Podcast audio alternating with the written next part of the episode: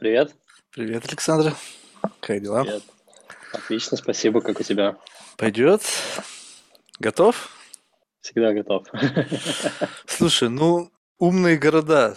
То есть, что это и когда мы будем в них жить? Как бы мне не хотелось побыстрее оказаться в каком-то сценарии фантастического фильма, как-то все равно еще не так. Но это очень хороший вопрос, потому что, во-первых, определения единого ну, как бы нету, это очень экзотичный термин, умный город. А, во-вторых, а, есть много, ну, много слоев. Есть умный в смысле информационных технологий, smart intelligent. Есть следующий слой, а, это sustainable, то, что сейчас там в Европе очень сильно продвигается. И следующий слой, а, это как бы там в том числе моя очень большая, скажем так, даже миссия, да, это human, а, это человечный и человекоцентричный город. Вот. И мы на самом деле уже живем в умных городах, потому что в большинстве городов используются всяческие сенсоры, датчики и так далее. А Москва вообще в международных изданиях тоже приводится как пример smart city. Просто понимание smart city в России, оно немножко другое, чем в Европе, например. И в Америке еще другое. Вот. В Москве технологии используются в основном слежение, штрафы, камеры и так далее. То, что очень хорошо развито и хорошо окупается. А, например, я живу в Лиссабоне, здесь а, камер с точки зрения вот смарт, как оно в Москве работает, таких камер нет. Есть ну, классические радары, да, как бы, которым уже сто лет в обед.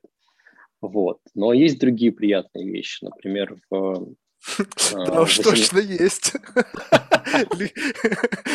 Это точно. Бывал, я знаю. Но кроме, кроме как бы климата и так далее, именно с точки зрения Smart City есть прекрасные примеры.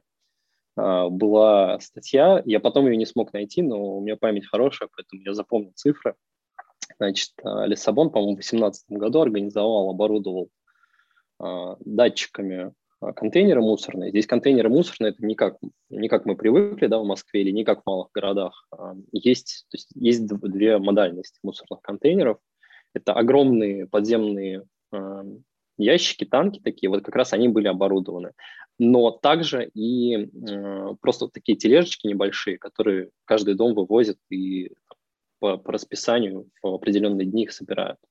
И эти контейнеры тоже оборудуют датчиками. И даже стеклянные контейнеры для стеклянного мусора оборудуют датчиками. Вот. И на всю инфраструктуру, на информационное решение, на оптимизацию маршрутов э, сборщиков мусора – и на имплементацию датчиков Лиссабон потратил, по-моему, 600 э, тысяч евро, и они за год уже отбили эти вложения. Они за год э, сэкономили миллион за счет того, что оптимизировали вот такой, казалось бы, процесс, который уже отлажен, они все прекрасно знают, куда нужно ездить, да, они там э, примерно графики составляют, что вот э, по этому району мы там с такой-то частотой ездим, потому что он быстрее заполняется, поэтому с такой-то. Но датчики помогли очень существенно оптимизировать время. То есть эта оптимизация, она может быть крошечная в каждом конкретном шаге, например, там, а, они, они не заезжают сегодня, да, и сэкономят 15 минут сегодня, соберут больше э, других э, ящиков, другого мусора, например, а заедут завтра, когда уже будет действительно заполнен контейнер. Вот, то есть они не будут заезжать проверять его, что еще не пора вывозить, да, или не будут возить полуполный, или не будут тратить экстра время на то, чтобы вывести, если уже люди начали вокруг раскидывать мусор, это вот самое трудозатратное, что они не просто собрали контейнер, высыпали в машину и погнали дальше, а еще собирать руками эти, эти мусорные пакеты вокруг. Вот такая вот маленькая, маленькая оптимизация, я очень, очень люблю, в принципе, эту тему маленьких оптимизаций, да, а, есть еще прекрасный пример, я про него писал тоже как-то, а, про что UPS в Америке это работает. Mm-hmm. Они, обновив свою информационную систему, которая прокладывает маршруты водителям, они туда заложили абсолютный приоритет правого поворота, потому что в US можно повернуть направо даже под светофор, под красный светофор. И они сэкономили какие-то там бешеные тысячи на быстрее доезжают курьеры, а, меньше тратится бензина, потому что машине не нужно останавливаться, она, она не, не останавливается полностью на светофоре, она э, проезжает на пониженной скорости, то есть она меньше тратит бензина, потому что трогаться всегда сложнее, а, чем а, продолжать движение даже на, на маленькой скорости. В смысле, более э, топливозатратно, не сложнее. Вот. И э, там пример приводился тоже, это, опять же, переводная некоторая статья, по-моему, что они, они в год экономят э, на экономии топлива эквивалент 40 тысяч автомобилей по, по количеству выбросов в атмосферу. На одной маленькой оптимизации, что они маршруты соптимизировали таким образом, чтобы учесть вот этот локальный э, ну, лайфхак, скажем так.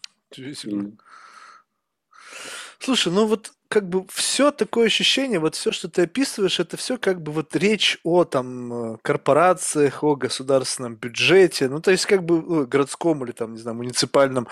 Как-то вот ты вот как бы хумейн часть, как-то ты не учел, вот знаешь, вот иду я, допустим, вот по Манхэттену, и вот тут бомж спит, тут говно валяется, тут мешки с мусором выбросили прямо в пакете, там протекло все это дерьмо.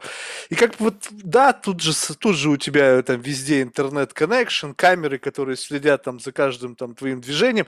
И как-то на это смотрю, и такое ощущение, вот как раз-таки вот тот вот сценарий, вот из э, киберпанка, когда как бы невероятного проработки, детализации технологий города, и в самом низу Uh-huh. Там вот это какое-то невероятное гетто, где вот как бы человечностью это вообще не пахнет. Пахнет отбросами, там, отходами, какими-то там нечистотами. Вот да, это когда начнется? Вот это сначала нужно нам наверху все сделать, все максимально оптимизировать, и уже потом начнут решать вопросы такого более как бы применительно к людям. Да, отличный, отличный вопрос, отличный point, потому что я не просто так сказал, что это ну, есть слои, да, можно их представить как пирамиду, uh-huh. как очень классический прием визуализации. И я не просто так сказал, что вот слой технологий и вот эти примеры, которые я привел, это про слой технологий. А, он самый простой в понимании. Mm. Он принципиально самый простой в понимании, принципиально самый простой в, прод- в продавании, скажем так, да. То есть его легко продать городу, а, если город в принципе мыслит а, инвестиционной стратегией, например, или оптимизацией. Потому что у нас, например, в России есть зачастую, не только в России, кстати говоря, есть проблема, что мыслят бюджетами. И мыслят бюджетами в таком плане, что если ты в этом году а, что-то сэкономил, то ты как бы ты не получишь больше в следующем году. То есть это абсолютно абсолютная противоположность инвестиционному мышлению или mm. предпринимательскому мышлению. Вот. И а, сейчас все в целом становится лучше, там, чем 10 лет назад было, в том числе потому, что приходят более а, новые, более, в смысле, более, м- более молодые, более образованные из других сфер, а, например, из IT приходят в, в городское управление, а, по крайней мере, рядом, да, например, вот в, опять же, из португальского примера в соседнем муниципалитете от Лиссабона в Кашкайш, это самый богатый муниципалитет, где находится резиденция президента, а, там в муниципалитете есть утвержденная должность Head of Future. Интересно. Человек, человек, который занимается будущими инициативами. И к твоему вопросу возвращаясь, когда, да, в, это, это моя боль тоже, да, что когда, когда, да, потому что очень сложно доносить. Я вот на конференциях рассказываю про то, как применять понимание, то есть знание из поведенческой экономики, понимание того, как люди мыслят, принимают решения, для того, чтобы создавать более человечные пространства, более человечные сервисы, потому что это тоже часть взаимодействия с городом. То есть, например, сервисы типа там классические, вот, знаете, там э, все, все, все знают э, Сбербанковский, типа, куда, где открывали, там, туда и приходите, да, чтобы вот такого не было, потому что это пример нечеловечного подхода. И оно же в коммуникациях с городом тоже присутствует. И наша коммуникация с городом – это не только про э, взаимодействие с какими-то э, институциями, это наше взаимодействие со средой. Если, вот как ты говоришь, да, там вокруг говно валяется, да, и мусор всяческий, это тоже психологически на нас влияет, нам, ну, некомфортно, неприятно. При этом очень важно еще иметь в виду, что а, по-настоящему human подход, гуманистичный подход, он инклюзивный. То есть то, тот пример, да, что типа вот здесь бомж, бомж это тоже часть среды на самом деле. Его нужно включать в среду так, чтобы а, вне зависимости от обстоятельств, которые его туда привели, он мог оттуда на самом деле выбраться. Потому что текущие города, они это э, состояние фиксируют, они людей туда э, попавших, они загоняют, и как бы, ну, человек оттуда просто психологически не может выбраться, несмотря на все всяческие ночлежки, кормежки и так далее. в том числе, может быть, даже в некотором смысле из-за них, потому что ну, там очень сложно это все с точки зрения, в том числе, психологических каких-то травм. Вот. Но, опять же, когда, я надеюсь, что уже, уже скоро, потому что нам а, в том числе... Это был такой истерический смешок, ты прочувствовал, да? Однозначно, потому что, во-первых, это очень неравномерно. То есть мы не можем сказать, что вот в следующем году везде вдруг города станут человекоцентричными. Это невозможно принципиально как любая инновация, не только технологическая, любая инновация, она распределяется неравномерно. Так же, как и знания. А, у нас, на секундочку, чуть меньше половины населения Земли до сих пор не имеет доступа к интернету. О каком смарт в принципе да, может идти речь, даже, даже о смарт-уровне, вот первом уровне технологическом. Вот. И понятное дело, что в перенаселенном э, каком-нибудь пригороде там, Пекина где живут в очень маленьких квартирах. Там тоже там, там другие должны изменения сначала произойти э, принципиальные с точки зрения, в принципе, территориального устройства, для того, чтобы города стали, в принципе, более э, гуманными, более человекоцентричными. Слушай, а как это вот сделать? Вот, ну, скажем так, многие, особенно большие города, ну, как бы в Европе особенно, исторический ландшафт складывался как-то вот, ну, годами, там, столетиями, да, и вот, ну, а иногда бывает так, что вот то исторически как бы сложившееся какое-то городское пространство, оно, ну, как бы не ложится на вот концепт smart, а тут же привязали, значит, там какие-то landmark building, да, там историческое наследие, тут не повернуть, тут не сделать, и как бы все как будто бы уперлись. То есть вот есть из этого-то какой-то выход, потому что новые города-то что-то как-то не хотят особо строить. Как бы уплотняют уже существующие, превращая это просто в какие-то каменные джунгли, где там метры стоят каких-то безумных денег. Ну, однозначно, во-первых, новые города строят. Новые города строят, в том числе есть эм, и в Китае, ну и самый, самый известный. Понятно, там-то. Но в Китае, в Китае интересно же тоже. Они строят новые города по мастер-плану, они все равно их строят э, по тем лекалам, которые наши современные города, на самом деле, появившиеся в 20 веке. Потому что наш современный образ города – это образ города 20 века. То есть столетия, столетия назад город, ландшафт городской был совершенно другой. И э, это в некотором смысле ловушка, э, на самом деле, абьюза технологий. И абьюз технологий начался с появления, э, с домина, доминанты автомобильного транспорта в личном пользовании, потому что тут была очень интересная статистика, что в 50-х, по-моему, в Москве было зарегистрировано какие-то сотни всего лишь автомобилей личных. Удивительно. Да. А для нас, вот как, как, как с, любым, с любой технологией, adoption технологии происходит очень быстро. Мы начинаем думать, что всегда так и было. Но вспомни мир до появления айфона. Какой у тебя телефон был в 2006 году? По-моему, Nokia. Ну, сколько лет назад это было? Не так много, да, в общем-то. Вот, ну, а да. представь, что, что вот там 70 лет назад в Москве было сотни там, ну или даже тысячи, если. То есть, ну, условно, по сравнению с, э, текущим количеством машин, это реально единицы. Просто их считай, что не было, да. То есть улицы были пустые. А люди как-то передвигались по городу и нормально. И вот эта гиперцентрализация, вызванная э, фокусом на э, автомобильном транспорте, на личном автомобильном транспорте, она является, она являлась в какой-то момент э, двигателем экономическим, но, как всегда, есть предел роста, когда э, у этой системы рост упирается в такие проблемы, что просто начинает все сыпаться, что называется. Да? И про изменение городов в принципе, это вот очень заметно. Недавно я сначала удивился, думаю, что, что за странный как бы вообще, э, что за странная формулировка. Значит, что в Америке э, с формулировкой инфраструктурный расизм начали пересматривать какие-то проекты. Я думаю, как вообще, как бы, где расизм, где инфраструктура, да, то есть это же про социальные какие-то взаимоотношения. Естественно, эти проекты, но... которые стоят там тысячелетиями, блин. Да, но потом я посмотрел, что они имеют в виду, и я понял, что, во-первых, это не про расизм, а про сегрегацию социальную. Да, Она да. была в Америке очень сильно завязана раньше на расовую сегрегацию. Но эта сегрегация социальная, она во всех странах существует, только в Америке. И она социально-экономическая на самом деле.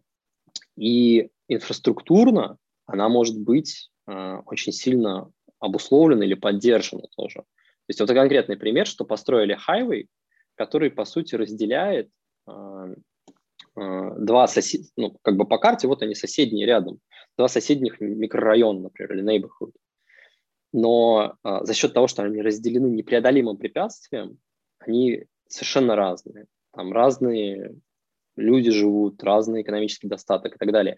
И это каждый из, из этих а, микрорайонов neighborhoods, они будут а, самоподдерживающей системой маленькой. То есть люди, которые родились в бедном районе, их вероятность того, что они а, добьются там большего экономического успеха или в принципе большего, большего успеха в жизни, он гораздо меньше. Потому что вся система выстроена на то, что ты, ты во-первых, социально эксклю, эксклю, как это, вы, выключен да, из успешного мира, если ты родился в неуспешном месте. Есть единичные примеры, кто прорывается, как бы, да, и они есть в истории в том числе. Ломоносов пешком дошел до Москвы, а теперь у нас э, крупнейший лучший университет страны называется его именем. Это единичные примеры там, на тысячелетия, да, в Европе там, Леонардо да Винчи, например, да, который то, что называется человек э, многих умений, полимат, э, и я в некотором смысле э, хочу себя относить к полиматам, mm-hmm. да, то есть, э, потому что за этим в, в том числе будущее, что эра специализации, гиперспециализации – она деструктивна, она вот нам показывает, она все, все, все, вся, все давление машин, в смысле давление, да, dominance, а, оно на гиперспециализации основано. Uh-huh. И а, мы видим, куда это приводит в том числе. Оно приводит к еще большему разделению, к еще большей сегрегации. Прям очень много примеров сейчас, в том числе благодаря, как бы, с одной стороны, плохо технологии, вот такой абьюз технологии это плохо, с другой стороны, как раз-таки информационные технологии, да, там интернет, благодаря интернету связанность всего мира увеличивается, и мы э, можем узнать о каких-то исследованиях, о каких-то новых идеях гораздо быстрее, чем это было раньше. Если ты можешь прочитать, вот там вчера, вчера по-моему, запуск зонды произошел, да, а, нового телескопа космического. Вот. Ты об этом сразу же в моменте читаешь. А не там... Это телескоп Веба? Да-да-да. Слушай, ну вот тут вот любопытный момент. Вот ты говоришь, что вот эта сегрегация. А тебе не кажется, что вот в мегаполисах как раз-таки происходит выдавливание этого гетто из городского ландшафта, потому что на этом месте можно построить нехранительный дом для каких-нибудь экспатов, которые готовы там свои коррупционные или там заработанные на IPO деньги потратить, превратить в квадратные метры на Манхэттене. И вот этот housing project, да, который там занимает огромные площади на Манхэттене, где живут, mm-hmm. по сути, люди там того или иного социального класса, которые там годами проживают, потому что ну, как бы у них там они имеют какие-то критерии, которые подходят под это housing program. И там действительно вот это вот как бы, ну, как бы люди, рожденные в этих вот замкнутых таких условных экосистемах, это как раз-таки, ну, э, такая кузница кадров условно для вот из поколения в поколение, ты, чтобы выбраться вот из этого состояния, ты должен действительно преодолеть какие-то там, ну, то есть муки, связанные mm-hmm. там с выживанием сначала, а потом еще и с попыткой куда-то перебраться. Но капитализм приходит на помощь. Он говорит, ребята, так, посмотрите, вот Гарлем. Раньше все думали, Гарлем, Гарлем, вот. А сейчас постепенно за счет роста цен, ну, просто как бы отодвигается все дальше и дальше и дальше. И в какой-то момент мне кажется, что мегаполисы, они выдавят с городского ландшафта все какие-то вот, э, ну там, островки вот этой вот сегрегации социальной, там, расовой, ну не знаю какой. И там будет просто такой, знаешь, как бы остров роскоши и богатства, и благосостояния.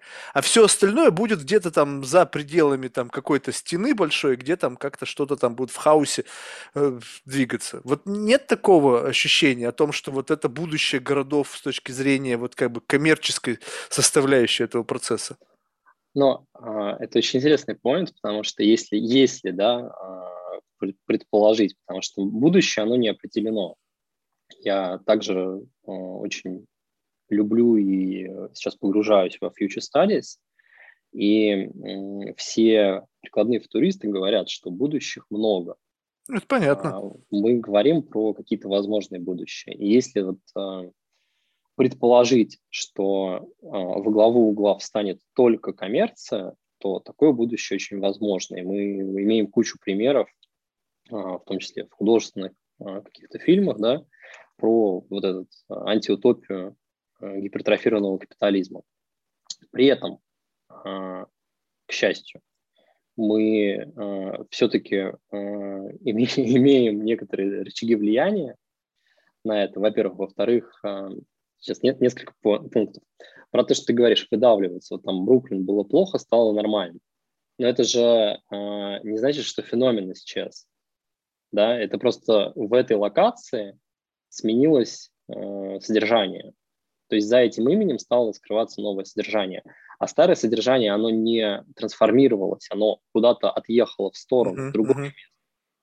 Да, и вот то, то, что ты говоришь, как раз выдавится, да, это вот, ну, э, это, наверное, мечта девелопера, да, продавать э, Естественно. Как, как можно меньше метров за как можно да, больше денег. При этом э, мы как раз переходим к следующему слою, к sustainability потому что это не sustainable подход в многих смыслах, не только с точки зрения человеческих отношений, но и с точки зрения э, стоимости владения на самом деле. И люди, голосуя рублем, на самом деле, перестали покупать низкокачественное переоцененное жилье, как бы есть такой тренд, намечается, скажем так, не то, чтобы они глобально так перестали делать, да, а в Подмосковье до сих пор строится, или там под Питером вот этот район – с кривыми домами. А когда ты покупаешь, ты теперь смотришь еще и на, например, вот, вот эти как раз первые звонки sustainability, класс энергосертификации здания и класс энергосертификации квартиры. Потому что это напрямую влияет на то, сколько ты будешь денег тратить ежегодно, ежемесячно на поддержание. Например, ну, конкретная энергоэффективность тебе говорит, что если это А+, то ты на отопление почти ничего не будешь тратить, потому что у тебя а, квартира, например, будет а, достаточно изолирована, чтобы поддерживать твою а, выбранную температуру без потерь наружу, да, особенно зимой. Вот. И это особенно актуально в, как раз не в Москве. Да. В Москве топят батареи, так что да, от них спасаться приходится, да, и ты там копейки платишь. А при этом очень много э, экспатов из Москвы в примерно любые европейские страны с удивлением обнаруживают, что здесь нет центрального отопления. Вот. И зимой даже вот в Лиссабоне там может быть за, за окном типа 16 градусов, как бы тепло для... Ну, ты, ты и дома тоже 16. Тепло. Да, а если при этом и дома тоже 16 и, и влажно, то это реально холодно. Вот.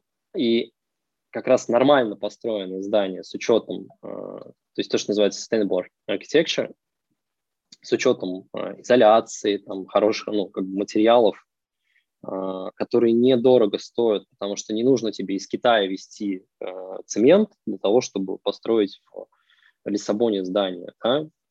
Чем более локальные материалы, тем дешевле они стоят для конечного в общем, строительства.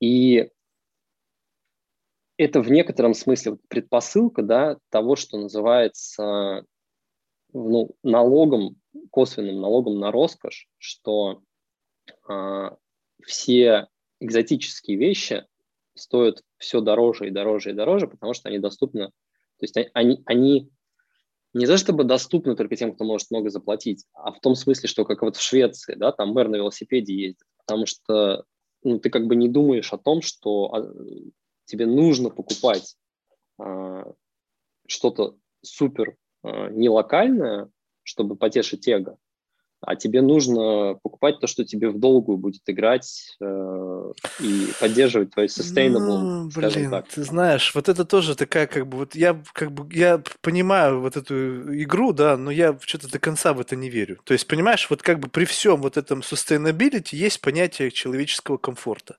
Если ты government body, и ты случайно свалился с велосипеда или тебе кто-то по башке трахнул, это не sustainable, потому что ты перестаешь выполнять свою функцию твою важную очень функцию. Поэтому обеспечение безопасности ну, людей, которые управляют муниципалитетами и так далее, это все-таки как бы ну, такой какой-то некий common sense, потому что на выборы тратится большое количество денег и так далее. То есть если он каждый день будет с велосипеда падать там и кукушку себе разбивать, и потом его надо будет заменять в экстренном порядке, это не совсем sustainable. И вот эти попытки как бы показаться, знаешь, таким, типа, знаешь, бессеребренником, типа, мне ни хрена не надо, я на велосипеде, я там за экологию, ну, come on, ну, ну, ну, ну, ну, дальше что? Что ты, получается, мы должны изменить свое отношение к комфорту? Ну, то есть вот мне нравится жить в квартире там 450 метров одному. Не sustainable вообще. Но я хочу. Потому что это моя зона комфорта. Я не хочу посидеть один раз в стены пол потолок, и как бы вот моя студия, я там уже просто с ума схожу, как клетки. Посидел в одной комнате, ушел в зал, в библиотеку, там у меня какой-то тренажерный зал. Это, это блажь, это роскость, это эго, назови это как хочешь. Но, блин, я живу 120 лет максимум, да? Вот если я буду там следовать всем этим условиям.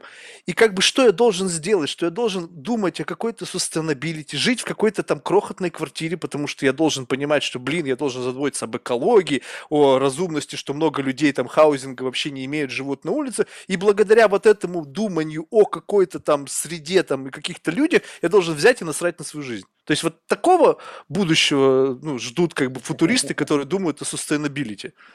Смотри, очень э, важный пункт. Во-первых, ты сказал очень классную вещь про там, common sense.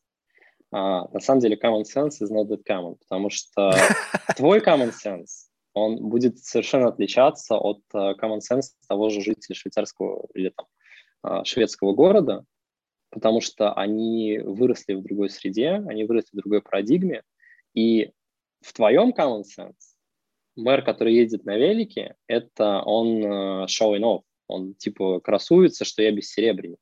А в их common sense он просто нормальный горожанин, который выполняет работу мэра, и он, как любой нормальный горожанин, выбирает тот транспортное средство, которое ему ну, как бы подходит по всем параметрам. Потому что содержать как раз-таки, э, например, личный автомобиль с водителем – это очень дорого для него прежде всего. Представь mm-hmm. себе, что у тебя из твоей зарплаты будет вычитаться напрямую. Что ты выберешь? Вот я выберу, вот у меня сейчас очень дорогой водитель по меркам как бы просто нормальной да. жизни. Мне вот, по сути, езжу я там раз в пятилетку, но я плачу ему в год 60 тысяч, да? И вот как бы вот, ну, как бы вот это совершенно блажь, она вычитает измену. Но я да. готов платить, это мой да. выбор. Я это решение принял. Если бы у меня не было да. этих денег, у меня вопросов не было, я бы ездил бы конечно, как, как смог. Конечно. Но вот смотри, а если это обычный, а, смотри, мэр города – это обычный а, муниципальный работник. Ну, например, он там 5 тысяч в месяц получает. Нет. Мэр в Швейцарии. Например, почему? Нет, не в Швейцарии, в Швеции. А, ну, например, Швеция. я говорю, например. Я не знаю точную цифру, да, я говорю, например. И если вот из этих вот э, пяти в месяц он должен две отдавать водителю, вот что ты выберешь в такой не, ситуации? Ну, в такой ситуации, ну, вот это common sense. Да? Мы сейчас говорим да. о том, что если ты не можешь себе позволить, у тебя выбора нету. На вопрос нету выбора и мой осознанный выбор – это две большие разницы. Получается, что люди в Швеции просто это не их выбор, у них просто ситуация такая, что они не могут себе это позволить в силу там налогов дополнительных, каких-то дополнительных мест обслуживания автомобиля, что просто дорого, неудобно, потому что в город на машине не въехать только на велосипеде. То есть создаются барьеры, которые превращают это в роскошь угу. прямо в роскошь. И люди, просто живущие в среднем слое, они не в состоянии себе эту роскошь позволить, потому что это ущемит какие-то другие их, не знаю, там, развлечения. Ну, вот смотри, второй пункт про sustainability, то, о чем ты говоришь, это, sustainability, на самом деле, во-первых, это mindset, это mm-hmm. э, образ мышления, который э, совсем не про то, что, типа, я здесь сэкономлю, чтобы дети в Африке не голодали. Mm-hmm. Он вообще не про это. Это абсолютный популизм какой-то, да, и так далее. Это не про sustainability. И самое смешное, что на самом деле европейский sustainability goals это, это инструмент донесения каких-то простых, а, конкретных целей и шагов, но это, это не является примером полноценного sustainability mindset, потому что э, главная цель, скажем так, попробовать, если запаковать э, главную, главную цель, главный point э, всего, всего э, sustainability подхода, он заключается в том, что тот, э, ну, на самом деле, в, большом смысле, та планета, на которой ты живешь, да, что ты ее оставишь своим наследникам, не обязательно там, это могут быть не, не, то, не только твои там, прямые дети, да, это могут быть те, те, кто тебе ценен, когда ты уже перестанешь жить, uh-huh. да, включая кошечек и собачек, например, неважно кто, uh-huh. что ты а, оставишь а, планету по меньшей мере в не худшем виде, чем ты сюда пришел. И вот это про sustainability. И в этом смысле а, мы опять возвращаемся в этом смысле вот к тем а, маленьким изменениям. И вот этот mindset, да, и common sense, ты, когда размышляешь про common sense, что я э, имею деньги, могу себе это позволить, это common sense Москвы. Ты деньгами ограничиваешься, сегрегируешься от э, всего народа населения, как Путин живет. А common sense Швеции они, в принципе, они не, они не поддерживают как бы каких-то очень близких контактов с чужими людьми, э, да, там на улице. В том числе поэтому у них в ковид была другая ситуация. Для них нормой было поддерживать социальную дистанцию принципиально, потому что они так живут, не потому что ковид. Любопытно. И... У меня common sense в этом отношении другой. Я деньги использую для создания комфорта, не для какой-то сегрегации, еще что-то. То, что так получается, что созданный мной комфорт создает какой-то как бы барьер, да, потому что есть люди, которые могут себе это позволить или нет, это как бы не я создал. То есть я просто как бы получается как бы заложник ты, сложенной, ты, созданной да. модели. Цели изначально Но... отградиться нет. Цель создания комфорта для себя. Все. И очень интересно, потому что если посмотреть на это с другой стороны, ты в этом месте, как бы ты говоришь словами жер, типа жертва. Типа я не, не виноват. Я не, почему нет? Не, я... Нет, смотри, я не виноват, что другим плохо. Это типа я себя ответственность перекладываю на систему. Но ты на самом деле, не ты конкретно, а в принципе человек, который э, деньгами отгораживается, потому что так устроена система, он является бенефициаром этой системы. Ну или подкармливает эту систему. И подкармливает в том числе, да. Потому uh-huh. что деньгами подкармливает вот эту устоявшуюся модель. Uh-huh. И как раз э, поэтому сейчас оно может местами безумно звучать, да, вот как раз я, я правда удивился, что значит инфраструктурный расизм, в смысле.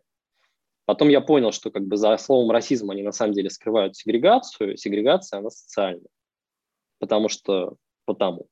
Вот, и сегрегация, она ну, существует примерно везде, потому что роскошная жизнь в Дубае, она же тоже кем-то обеспечивается. То, что ты на поверхности видишь картинку э, много денег и все ездят на позолоченных Porsche, да, например, это не значит, что там нету э, плохо живущих людей, малообеспеченных. Они просто малообеспечены по локальной шкале. То есть они могут зарабатывать, как, не знаю, там, топовый айтишник, типа в Калифорнии, работаю просто... Э, у меня конкретный пример есть. По-моему, э, секретарша в... не в Эмиратах, а в Катаре то ли 10, то ли 12 в месяц имеет. 10-12 кей в месяц. То есть нормальная такая зарплата калифорнийского software developer. Надо, понимаешь, вот проблема в том, что тут нужно правильно понимать. Эти цифры она же тратит там. Там жилье сколько стоит? Именно, Я вот просто именно. люди, живущие вот там, вот в Калифорнии, зарплаты в Сан-Франциско там 230, там 300 тысяч девелопер получает. Ну да, но он и платит в месяц да, за да, свою да, недвижимость там 10 тысяч. И что у него остается? Плюс налоги. То есть как бы тут нужно все прекрасно понимать в конечном итоге, что остается у тебя для, как бы вот пощупать. Если ты работаешь ради того, чтобы находиться в том месте и потом повесить на себя медальку, что я живу в Сан-Франциско, и я как бы с утра до вечера работаю только чтобы там жить, как бы ну, такой сомнительный, как бы, ну и дальше что, ну то есть как бы, ну окей, ты живешь там, и ты как бы сто процентов времени тратишь на да. поддержание жизни там. Ну и вот мы опять в некотором смысле возвращаемся к вопросу про эго, потому что твои 400 метров на Манхэттене, 400 метров э, 300 километрах от Манхэттена будут иметь совершенно разную стоимость. Но за счет того, что у нас э, мы все равно привязаны к вот этой гиперцентрализации, которая вызвана транспортом, развитием транспортной инфраструктуры, ты не можешь а, быть абсолютно отвязан от центров экономической деятельности. Сейчас есть какие-то подвижки в этом смысле, а, в некотором смысле возврат к классическому старому европейскому городу, то, что называется 15-minute city, 15-минутный город, когда а, все основные ежедневные сервисы должны быть доступны в 15-минутной дистанции, причем предпочтительно пешком. Mm. Вот, то есть, условно, если тебе 15 минут пешком дойти до школы, как, как было там в даже моем детстве, это ну, более sustainable, чем если тебе нужен личный водитель, чтобы доехать до школы. Mm-hmm. Вот, и именно в это, и, и это же очень интересная штука, да, ты даже если можешь себе это позволить, а, личного водителя там или телепортацию, да, как бы, это не значит, что а, люди, выросшие парадигме, что вот я там пешком хожу туда, потому что ну, мне нравится по сторонам смотреть, да, мне нравится там на зеленый город смотреть. Не, вот ты прав, понимаешь, время. нравится. Да. Вот я тоже часто хожу да. пешком, мне нравится быть в толпе. Я, я, ну, то есть, как бы, не, не то чтобы, когда вот, допустим, как сельди в бочке, как в метро, да, да, да, да а да, просто да, нравится да. быть в, как бы, вот в каком-то процессе. То есть, есть какой-то здоровый, здравый смысл, разницу между там мезотропией, когда на тебя все давят там вот так вот, и просто когда находишься в какой-то аудитории. Да. Но вопрос в другом, что это мой выбор. Я хочу, я иду. Я не хочу, да. я не иду. А когда ты живешь так, что хочешь ты это или не хочешь, тебе нужно ехать, это совершенно другая история. Конечно. Да, так, в, в том и вопрос, что э, тот common sense, про который мы говорили, вот представь себе, что мэру нравится ездить на велосипеде. У него может стоять его личный автомобиль, на который никаких препятствий, ну, это другое дело. ездил.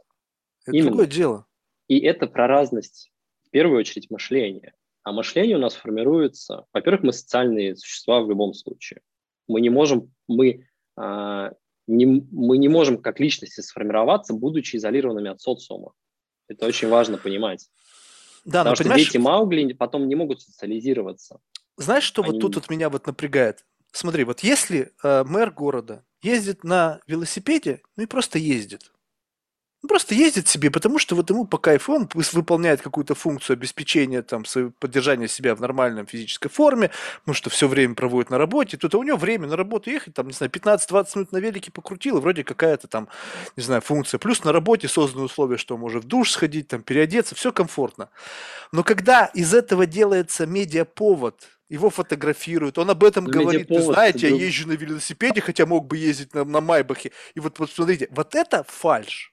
Потому Конечно, что если тебе но... нравится, и ты как бы просто живешь с этим и никому об этом не говоришь, я готов это принять. Ну, люди да. разные бывают. Но смотри, очень важно, э, если он сам говорит, типа, я езжу на велосипеде, но мог бы ездить на Майбахе, угу. это как раз, ну, mindset, в общем-то, российский. Угу. А то, что статьи публикуют, например, что вот там мэр Хельсинки или там еще кто-то, по-моему, про него было, да, что он типа на велосипеде поехал, это же журналисты публикуют. А журналисты из какого mindset а это публикуют? То есть для них, для них э, ну, неожиданно, что мэр может ездить на велосипеде. Либо, а зная, что это, это окажется неожиданным, его пиар-служба сказала, чувак, слушай, это будет охренительно неожиданно, если ты возьмешь и поедешь на велосипеде. Мы об этом никому не скажем, просто ты медиаперсона, тебя отслеживают. И вот они увидят, что ты едешь, на... и там это будет бесплатный пиар.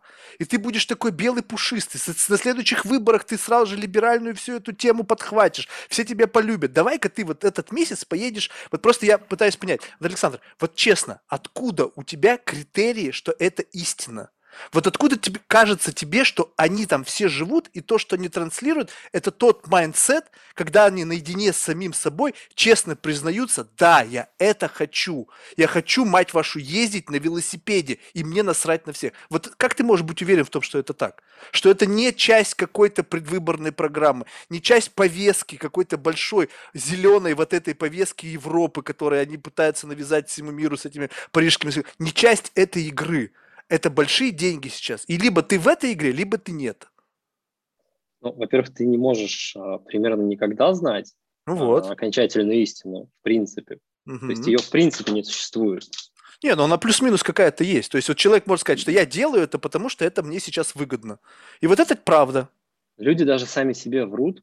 А, это правда. Нам, а, в том числе нейроисследования показывают, что люди врут неосознанно, как бы совершенно искренне, но а, это очень интересная тема, потому что зачастую люди врут, чтобы выглядеть лучше в глазах социума. Да? И... Особенно если ты политическая персона.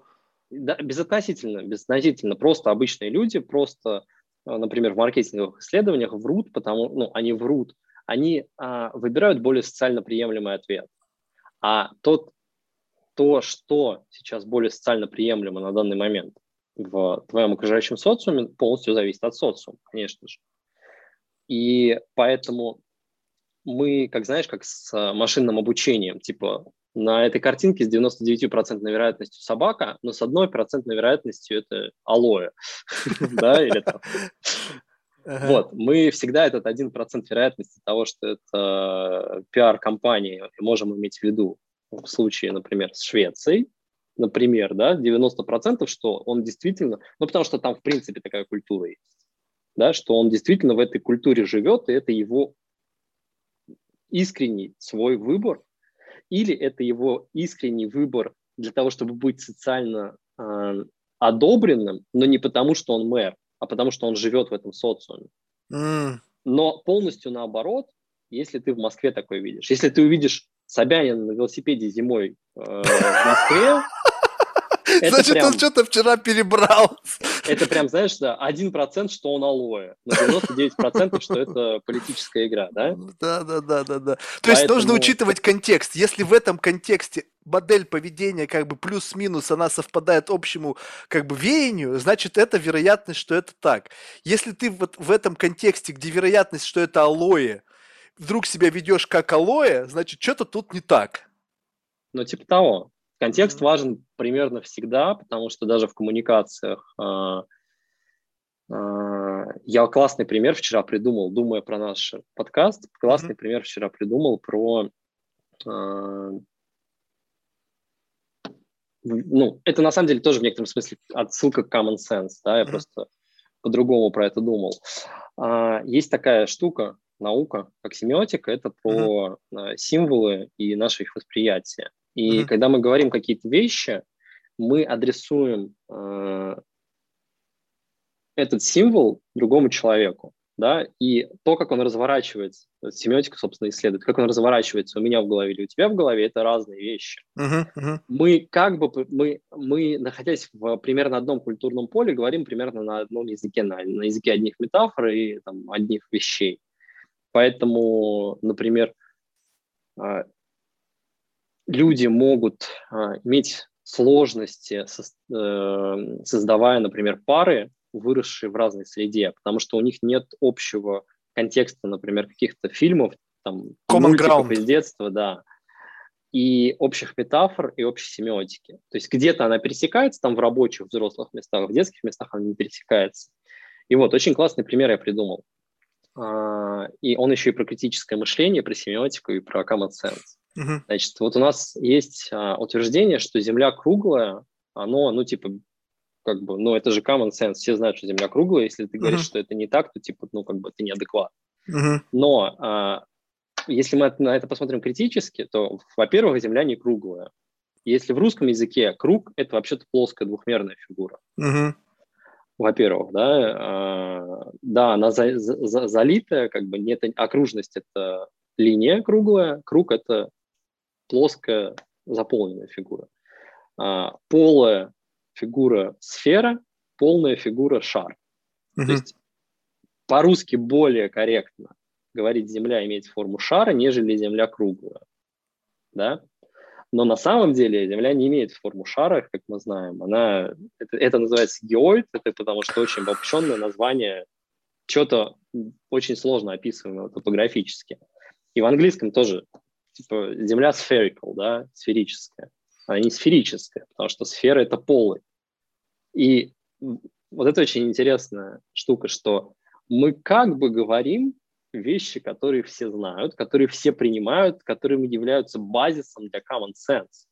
Но само это утверждение, оно некорректно, оно очень обобщенное. Оно на 99% сфера, а на 1% алоэ. Ты знаешь, я сейчас всем рекомендую, кто нас слушает, пойти в гугле вбить «Земля без океанов».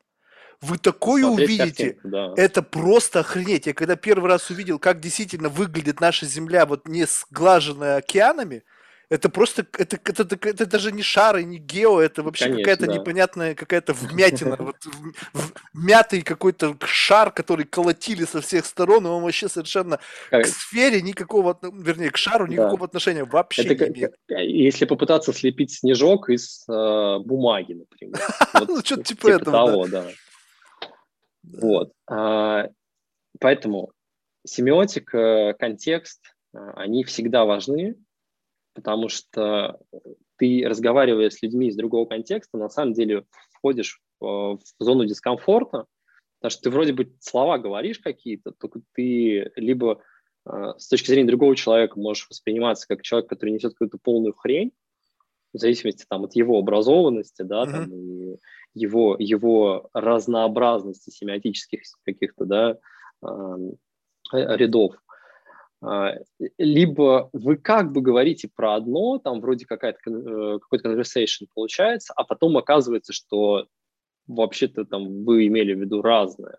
Mm-hmm. И я думаю, у всех а, такие а, казусы случались, да, и именно поэтому я в том числе в профессиональной деятельности, оно, конечно, ну, это некоторый недостижимый идеал, но я стараюсь проговаривать даже те вещи, которые кажутся очевидными. Да. А вот сколько, на твой взгляд, вот этих вот дата-поинтов? По которым мы должны свериться, то есть не, не, понятно, что их там бесконечное количество, может быть, миллиарды дата-поинтов, которые формируют твою модель мира, вот твою ту, модель, вот грубо говоря, восприятия действительности, которая ты mm. это ты.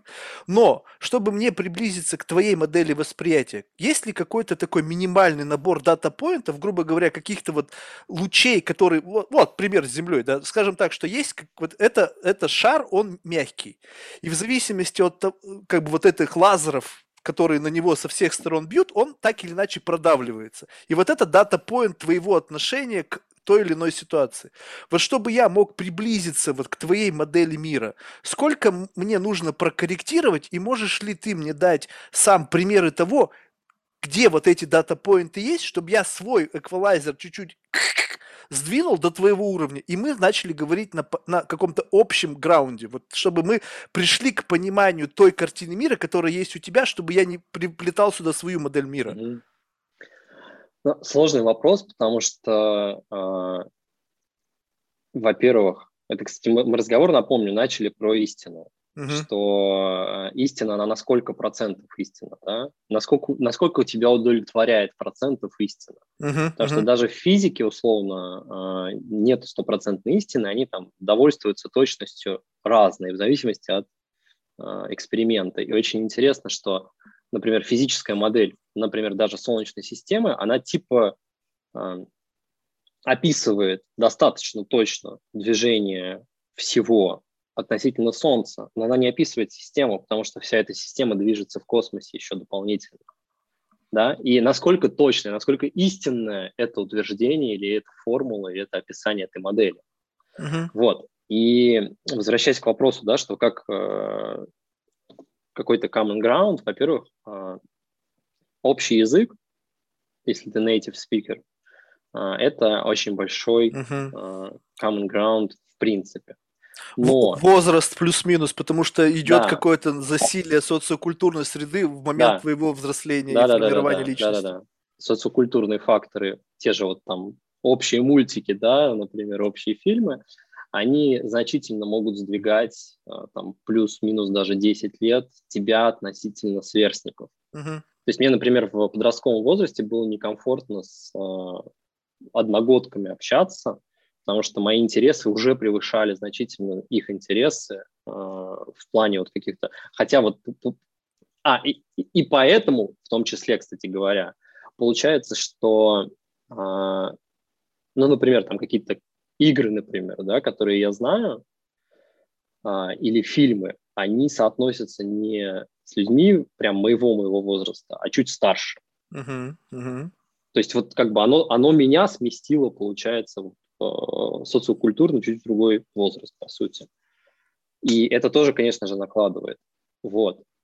Для, для стопроцентного разговора э, на полного соответствия нам нужно э, 100 триллионов поинт, потому что у нас столько связей в нейронах в голове. Но это будет означать полную идентичность. Подожди, но мы можем больше крупными концептами, как бы вот скажем так, твое отношение к этому и пошли. То есть если наша задача, да. потому что дружба на этом строится. Да. За долгие годы вы протестировали отношение твое и твоего друга к тому или иному событию и как-то выровнялись. То есть либо да. это дисбаланс, но ты понимаешь, где это дисбаланс, и как бы вы понимаете, вот выстраиваете береговую линию ваших отношений такую неровную.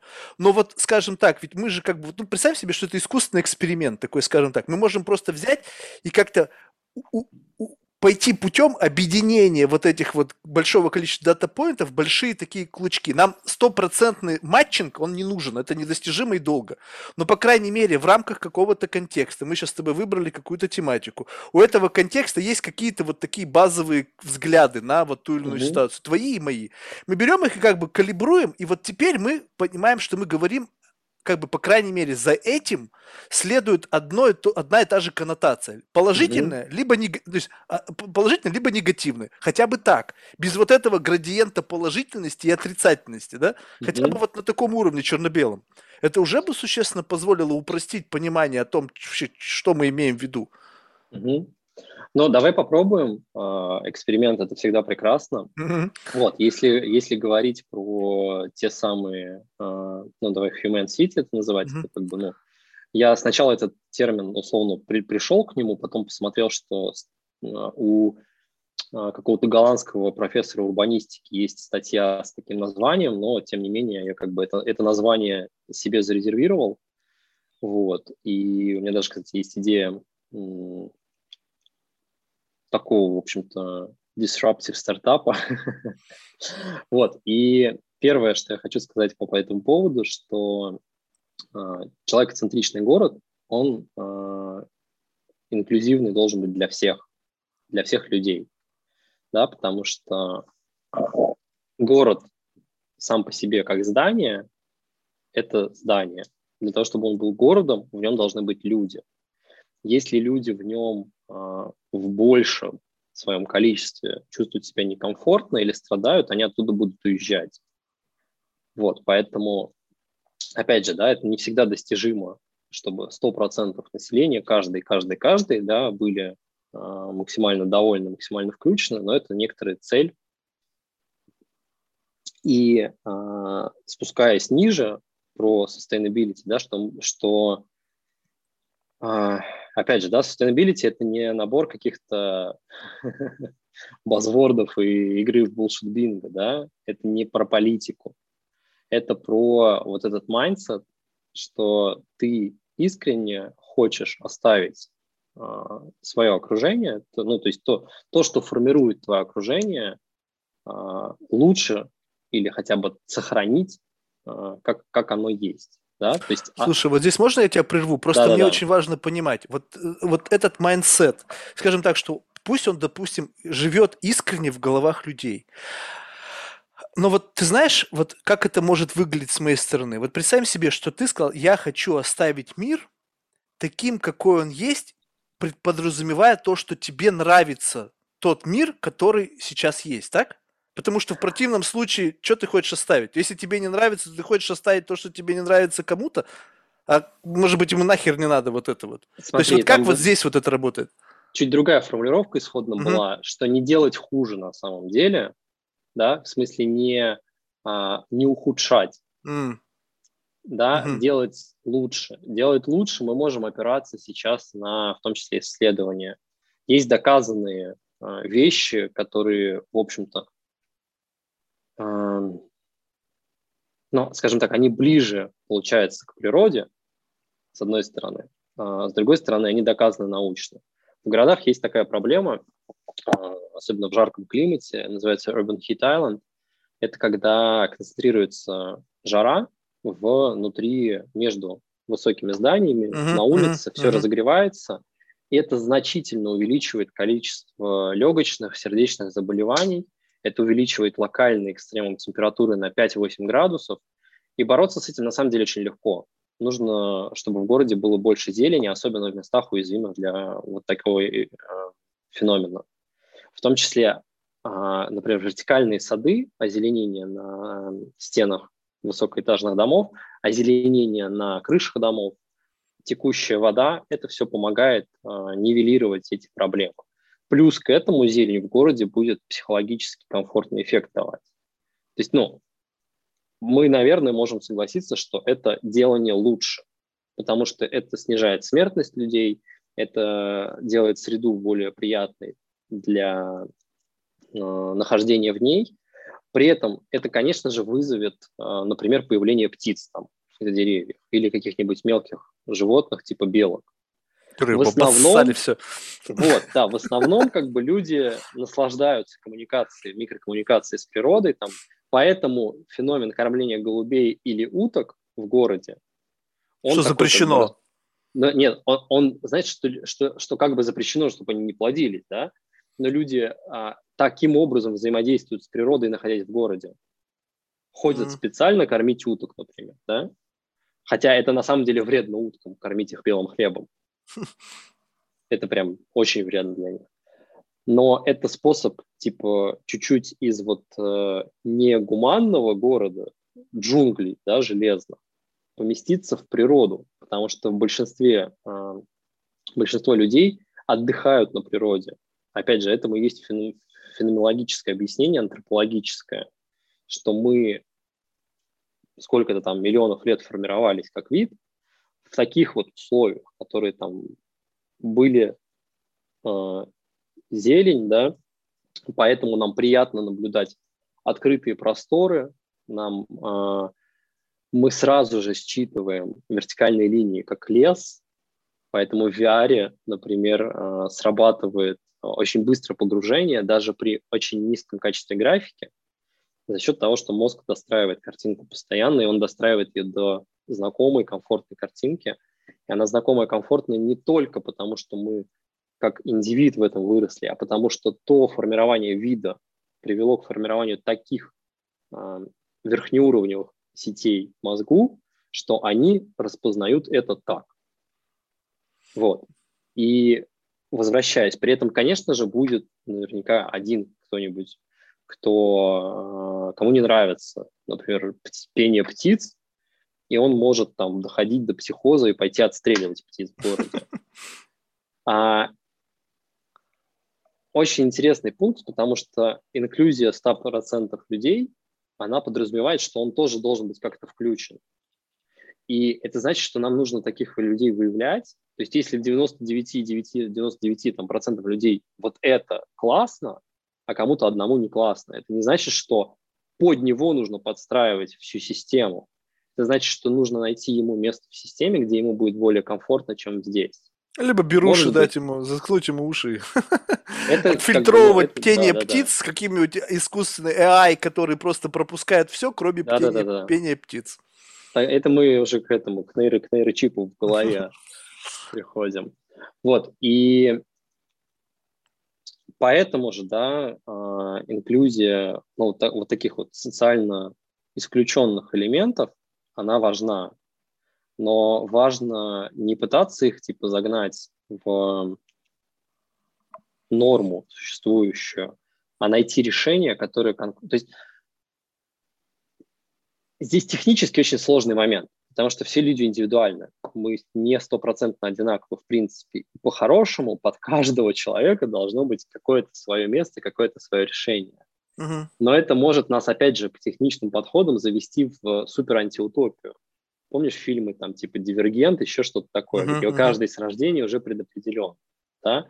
Это как бы, ну... Гатака. Да, да, да, то же самое. Получается, что какая-то хорошая идея, она же может быть использована как во благо, так и во вред. Практически любая идея может быть использована во благо и во вред. И э,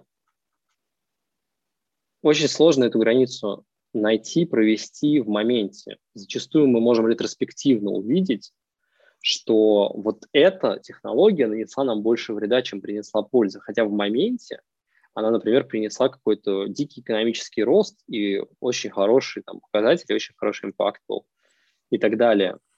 И э, очень важным параметром, на мой взгляд, вот как раз э, человечного города является его гибкость. Его гибкость в изменении. То есть если это не работает, значит, нам нужно что-то поменять. Если что-то не работает на благо почти всех, значит, э, это что-то ну, плохое для данного места. Потому что нету, опять же, нет какого-то одного универсального решения, нет одного универсального рецепта.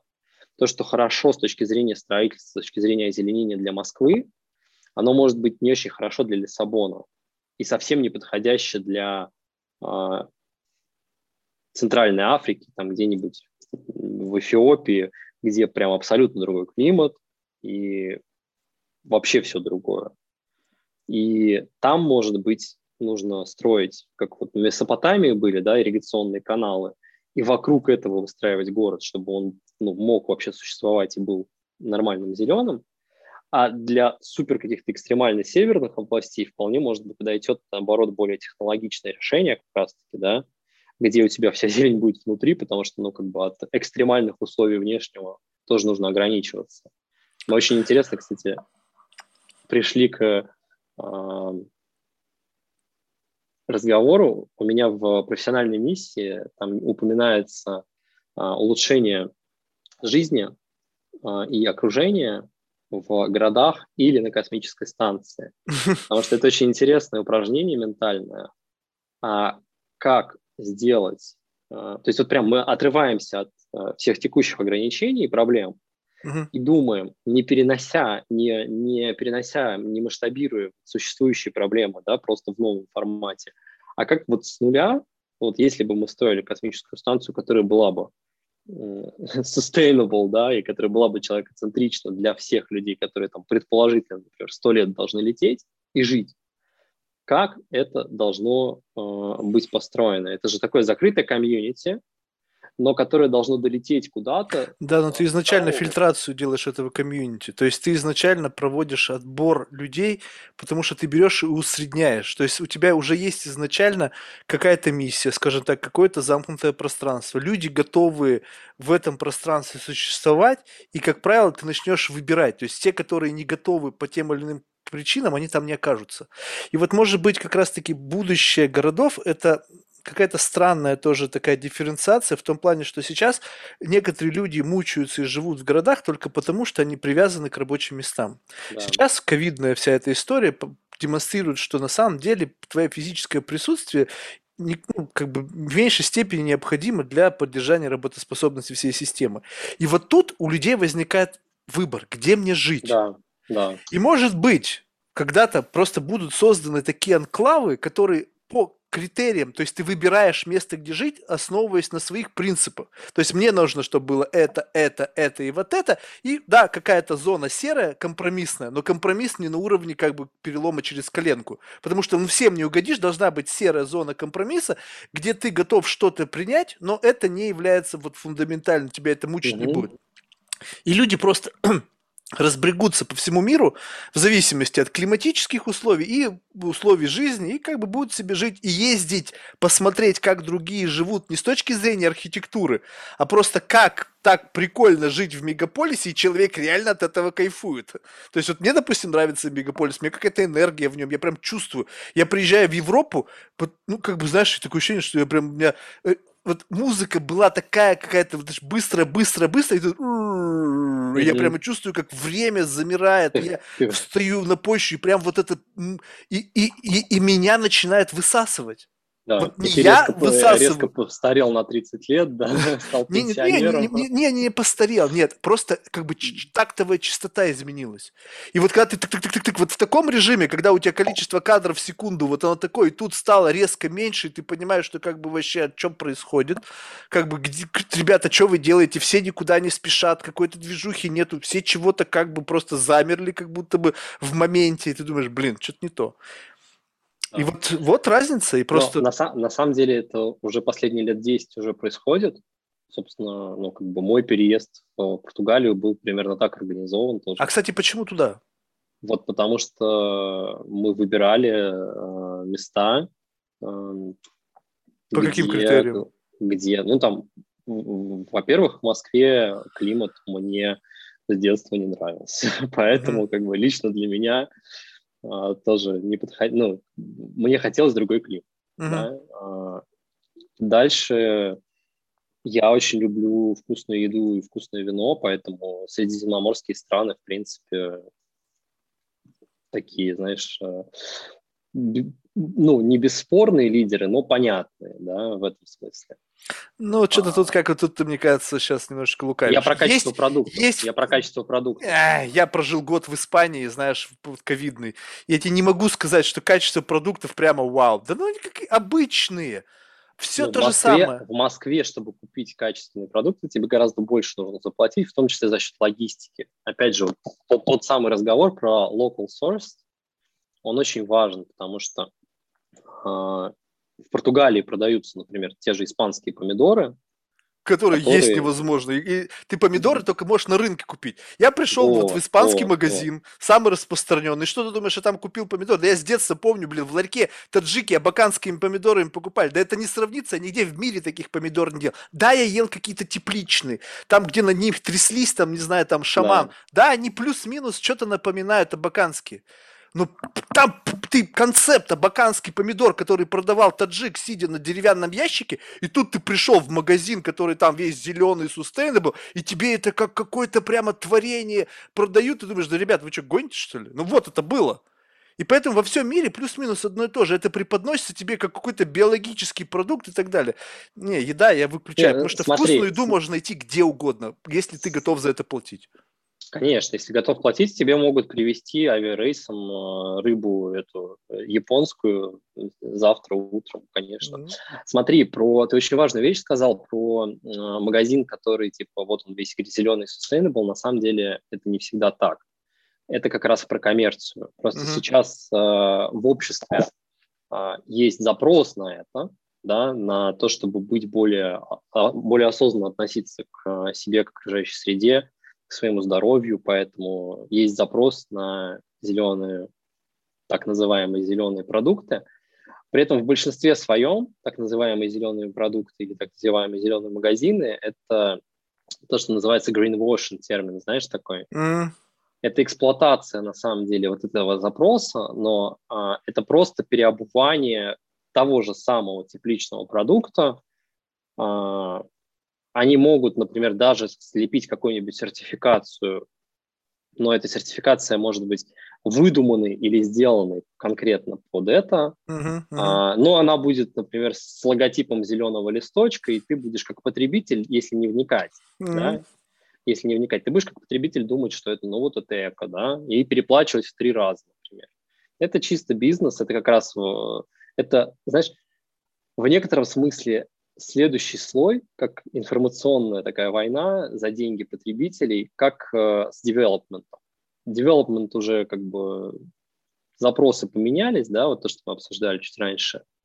А люди хотят э, платить меньше не сейчас, а платить меньше за всю жизнь, за все владение. Uh-huh. Они хотят быть уверены, что у них квартира простоит 50, например, или 100 лет, а не рассыпется через 10. Потому что, ну, на секундочку, это совершенно другая стоимость владения ты там сколько-то десятков миллионов потратил, ты должен быть уверен, что оно простоит, а не развалится.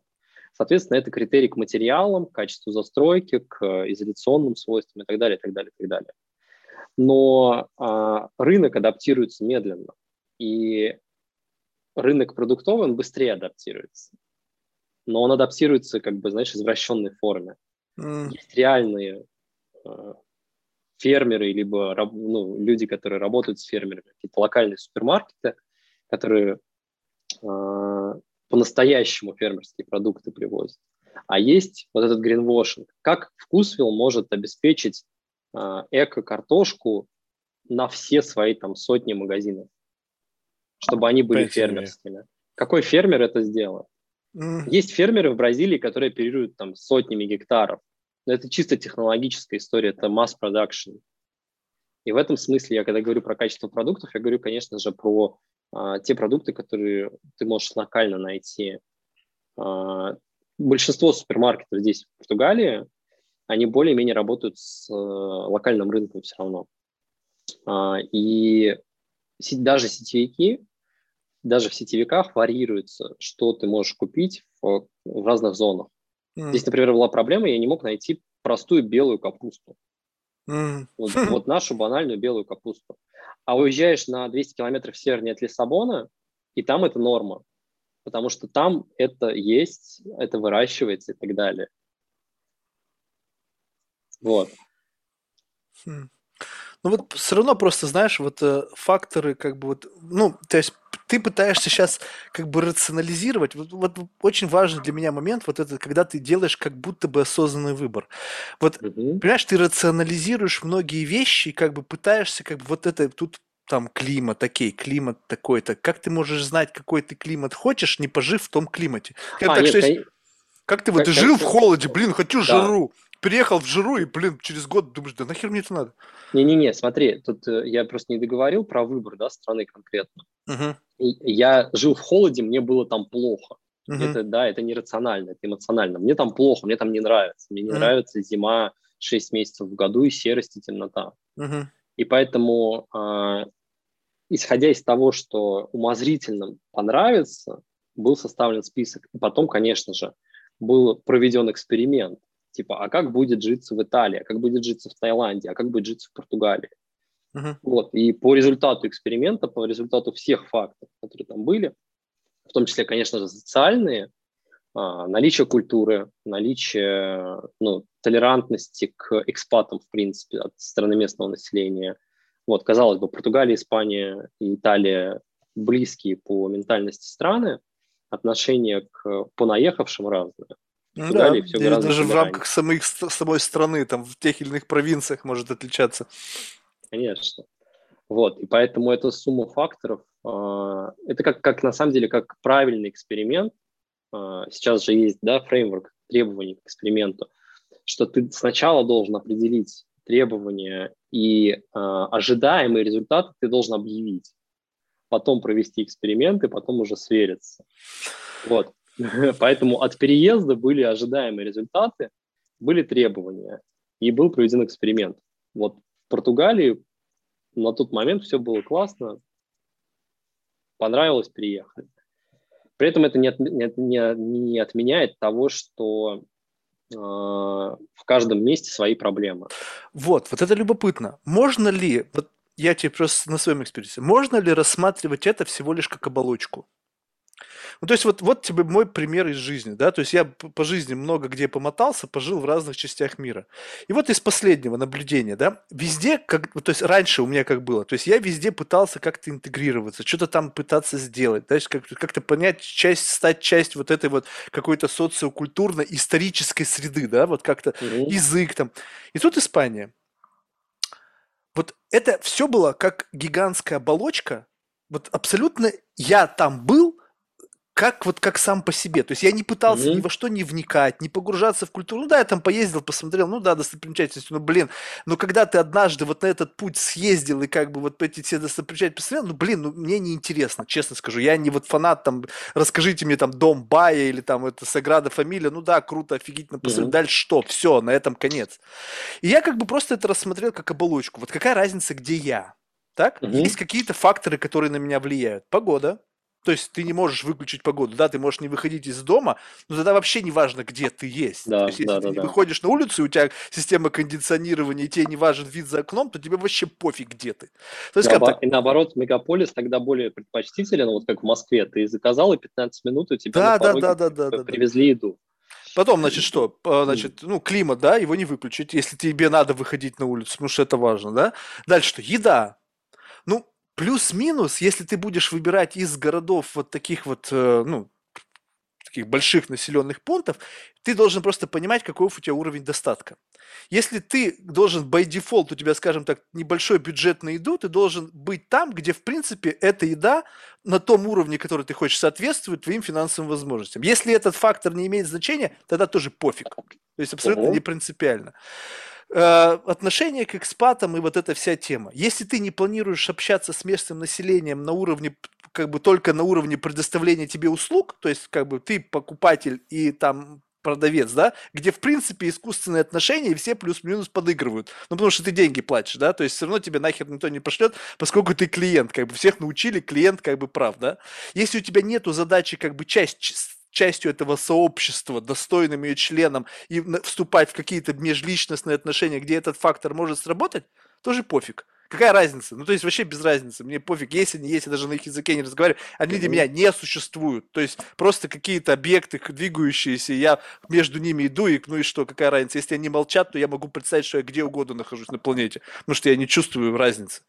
То есть, и вот я прожил этот год абсолютно просто находясь в неком environment. И я его эксплуатировал так, как я хочу. Я не ожидал от него ничего. Я знал, что он мне ничего не обязан.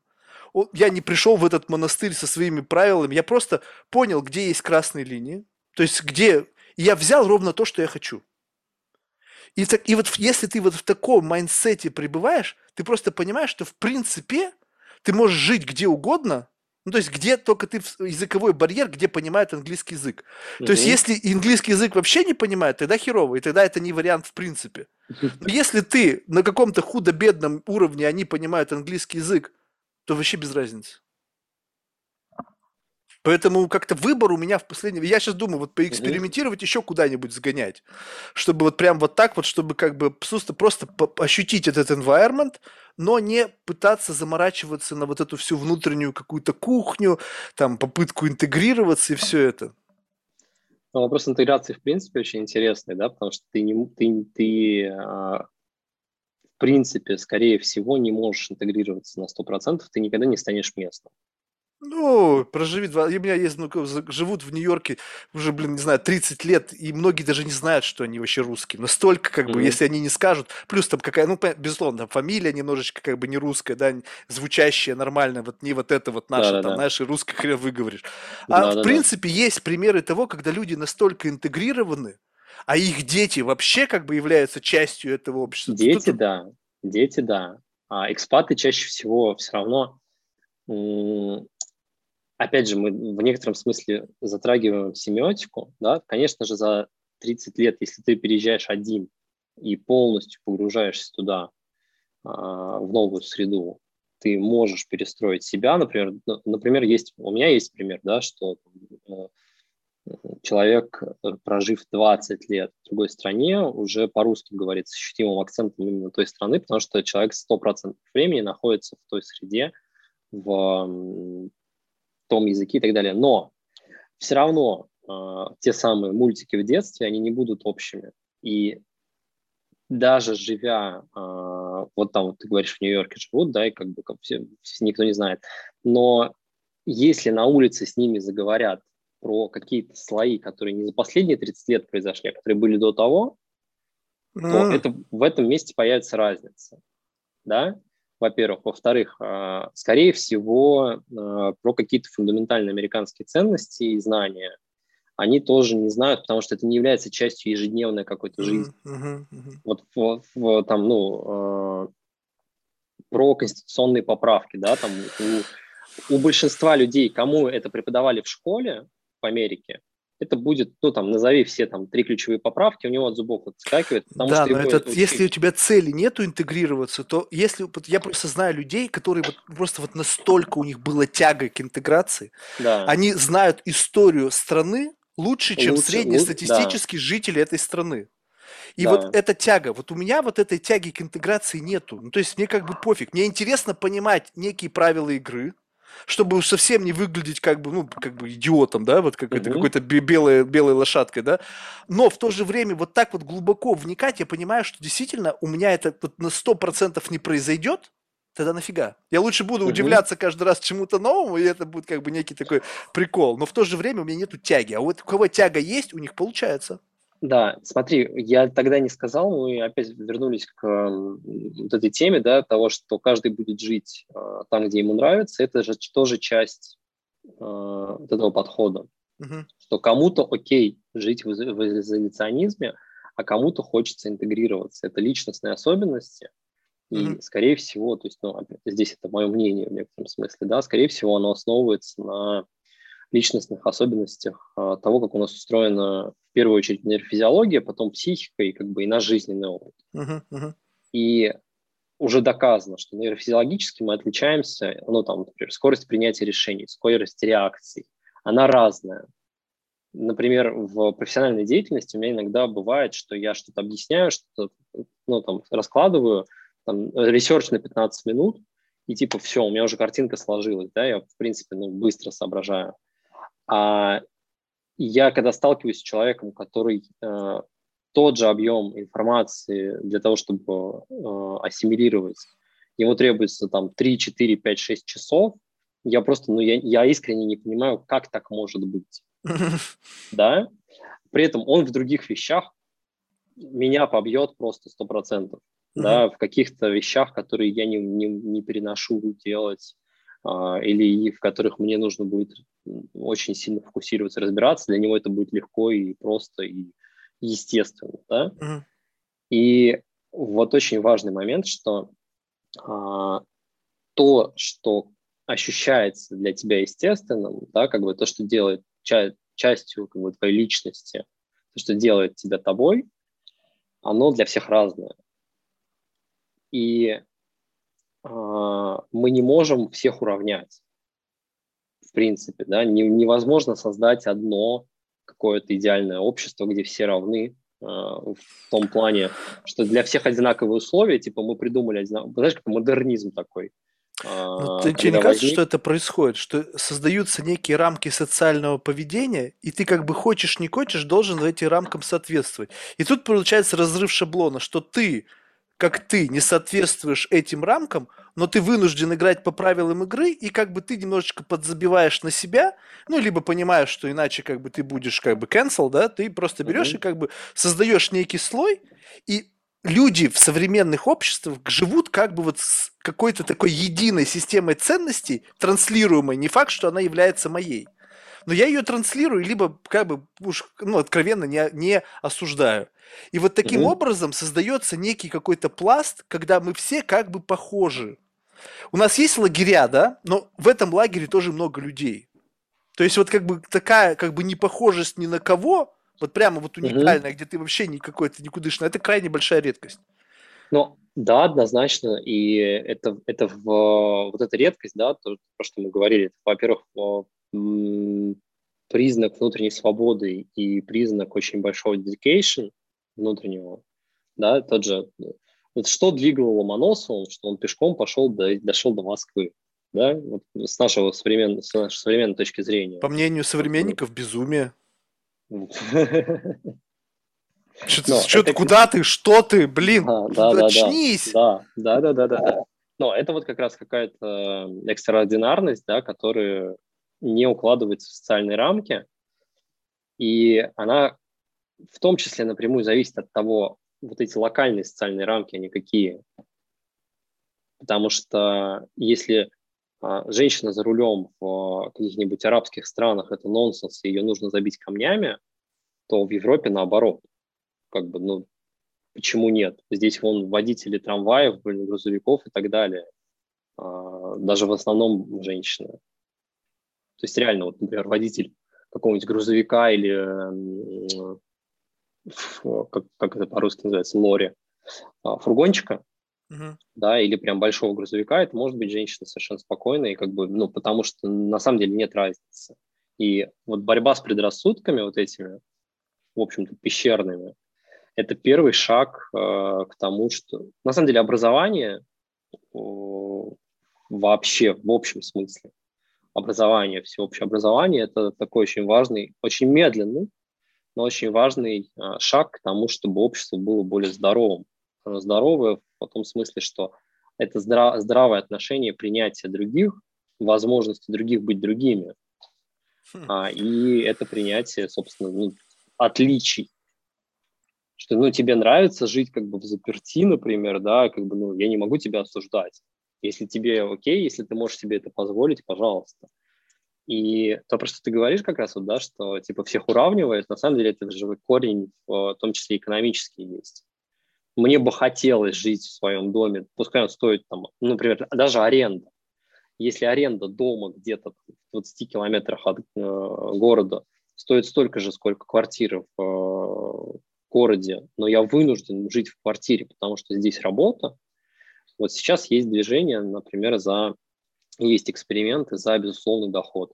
Потому что на самом деле вот это ну, благо, на самом деле, э, роботизации, которая может быть, э, что всю работу должны выполнять роботы, которые, которая может быть выполнена роботами. Угу.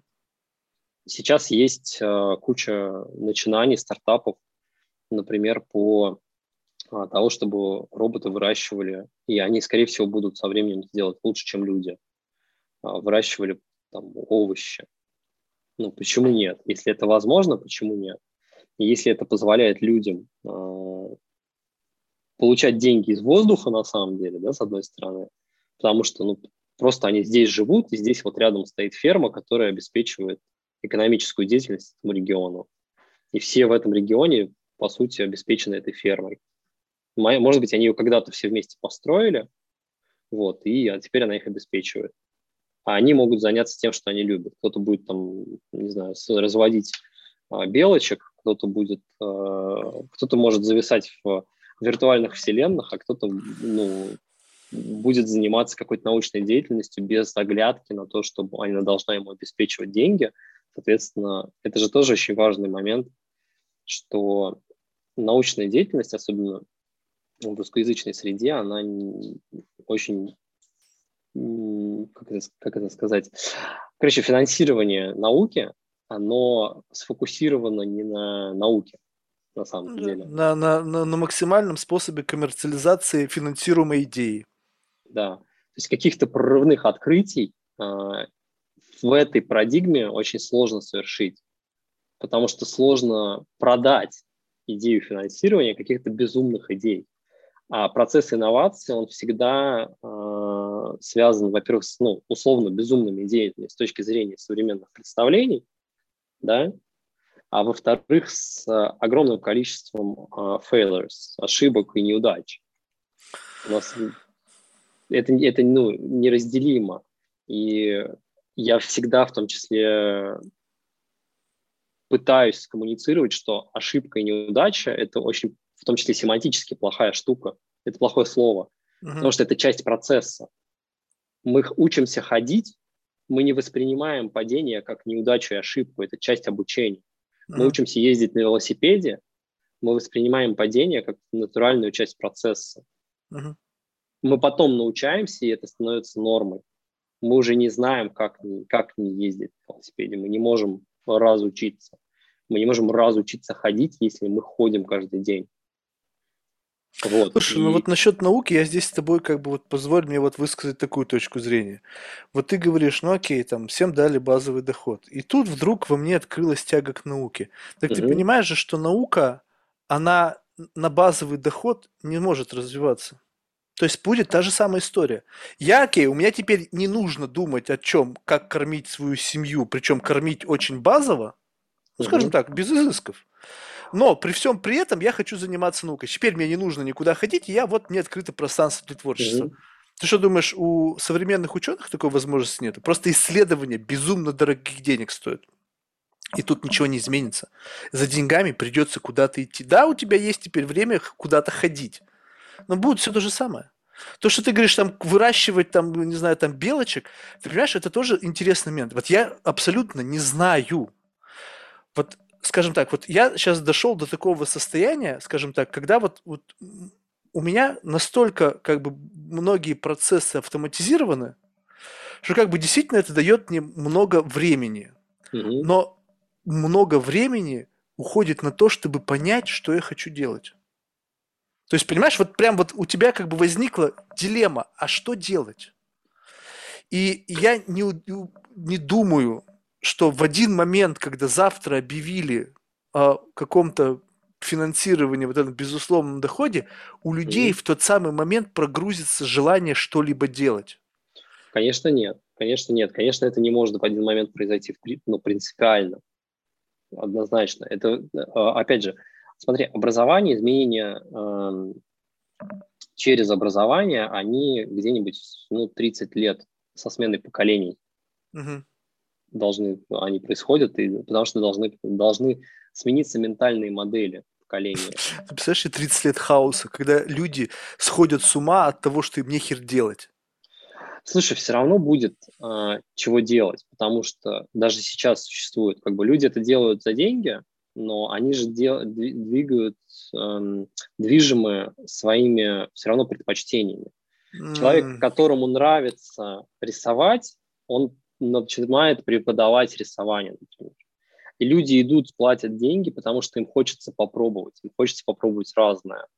И э, зачастую эта сумма денег не, не решающая ни для кого из них. Знаешь почему? Вот я тебе сейчас объясню очень важную вещь. Ты можешь со мной не согласиться, и даже я хочу, чтобы ты меня откорректировал. Вот представь себе, что лю- вот в этой ситуации что происходит? У тебя есть время затраты на то, что ты делаешь, И время, чтобы насладиться продуктами финансового вознаграждения.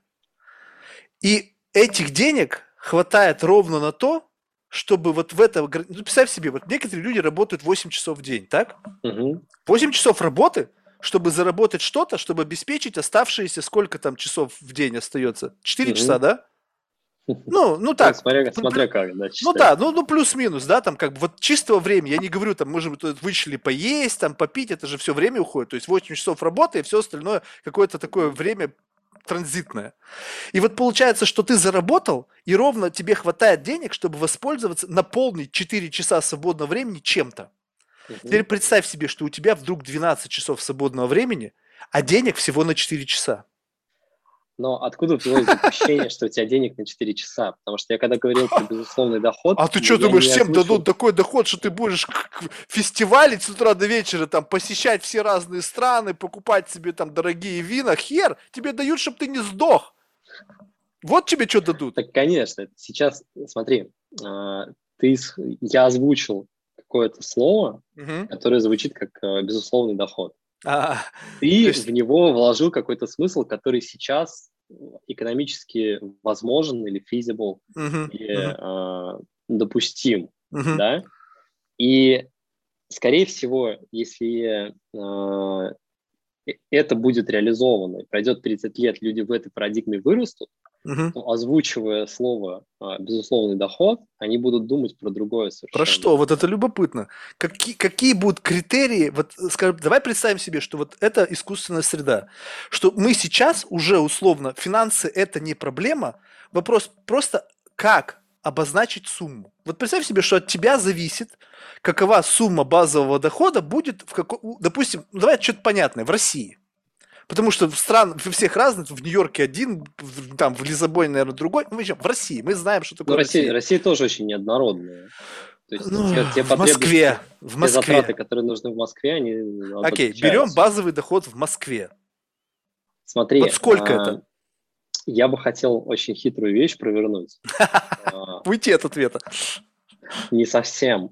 А, Уйти от попытки оценить, сколько надо денег, попытку оценить, а что действительно тебе необходимо, но не в том смысле, что необходимо, чтобы не сдохнуть, Мгм. а в том смысле, что... Чтобы чувствовать себя человеком, достойно. Да, что, что, вот смотри, если у человека вообще не стоит вопроса денег, то есть он просто приходит в магазин и может бесплатно взять ту вещь, которая ему действительно в данном моменте нужна. Мгм. Фишка в чем? Что если это ввести сейчас одномоментно, то произойдет э, безумие, как происходит на Черную пятницу на распродажах, потому что все, все исходят из э, парадигмы нужды. Угу. Да? Тебе недостаточно всегда денег э, в большинстве, большинству людей, поэтому угу. будет попытка ухватить как можно больше, типа выгадать. Но если у тебя этой парадигмы в голове нет, если она не заложена исходно, ты, тебе захотелось пить, ты открыл воды, налил, выпил. Тебе захотелось есть, ты пошел, выбрал, что на тебя в данный момент посмотрело. Тебе захотелось приготовить еды, ты пошел, выбрал в супермаркете нужный тебе кусок, пошел, вышел, приготовил Нет, дома. это круто, но это эволюционный виток. Ты как-то к нему пришел, перепрыгнув целый этап Черной пятницы. Ты мне вот, пиши я... вот черную пятницу, как это должны мы преодолеть, как мы должны перейти из состояния, что мы вечно голодные, в состояние того, что мы такие гурманы и выбираем, ну а что бы мне сегодня поесть? Ну, скорее всего, это будет либо болезненный переход, а, либо очень медленный, а, как раз-таки со сменой а, парадигмы, со сменой поколений, либо это будет, опять же, да, такой революционный переход, потому что в парадигме той самой жизни на космической станции, mm-hmm. если технически возможно нажать кнопку и получить любой продукт, ты же за него не платишь, потому что как бы это все э, самоподдерживающаяся закрытая система. Но на самом деле вся планета – это же самоподдерживающаяся закрытая система. Мы уже живем в такой системе. Мы уже живем на этой планете. И э, в соответствии с сохранением энергии, на самом деле, денег в мире больше не становится, меньше не становится, они перераспределяются. И, в принципе, концепция денег – это очень смешная история. А, это, по сути, все всем должны. Да? И если а, мы просто будем меняться теми а, навыками, теми продуктами, которые другим нужны, а нам не нужны, сейчас на самом деле есть очень большой тренд, в том числе про вторичную жизнь вещей люди бесплатно отдают вещи, которые им не нужны. То есть, ну, например, я купил, а, вот мне понравился вот, вот реальный мой пример. А, мне в Италии понравился такой рыжий, а, морковный почти что пиджак, он прям на мне отлично смотрится, отлично сел, но я его купил, короче, я приехал, я его один раз надел, и все, он висит. То есть я вот три года, например, его не надеваю. И значит, эта вещь мне не нужна. И у меня есть опция попробовать ее, типа, там, дешево продать на вторичном рынке, либо просто отдать. Она уже мне ничего не стоит, уже ничего мне не принесет. И я, если выложу ее бесплатно, найдется человек, который, которому она будет приносить там кайф, например, да, потому что ему это подойдет больше. Ну, либо точно так же, один раз оденет, а потом также выставит потом, туда же, и ее ну, также да. отдаст. Ну, то есть она когда-нибудь в такой парадигме, она когда-нибудь найдет э, того, э, эта вещь, кто будет ей рад, кому она принесет пользу. И с точки зрения денег никакого движения не произошло. С точки зрения эмоций может произойти много движений позитивно. То есть человек, даже если ему не подошло, но он в моменте получил классную вещь, которая ему умозрительно подойдет, да, вот у него есть эксперимент, мне кажется, мне эта вещь подойдет. Он может провести эксперимент и узнать, да, она подошла. Или может узнать, нет, она мне не подошла, и он ее просто отдаст дальше. Но момент предвкушения он будет уже рад. В момент получения он будет еще раз рад. Вот, знаешь, вот эта ситуация действительно работает в примере с э, космическим кораблем.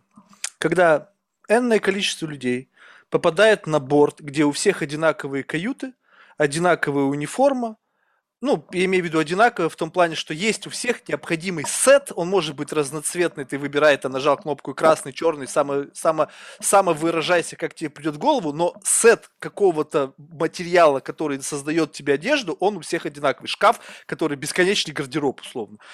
Угу. И вот в такое состояние, где у всех все есть, и вопрос только еды и развлечений, тогда вопросов нет. Все работает прекрасно. Просто мы изначально придем в тот мир, про который ты говоришь, с разным как бы бонусами. Кто-то придет туда уже с яхтой, самолетом и там, не знаю, домами в пяти частях света, а кто-то придет в трусах.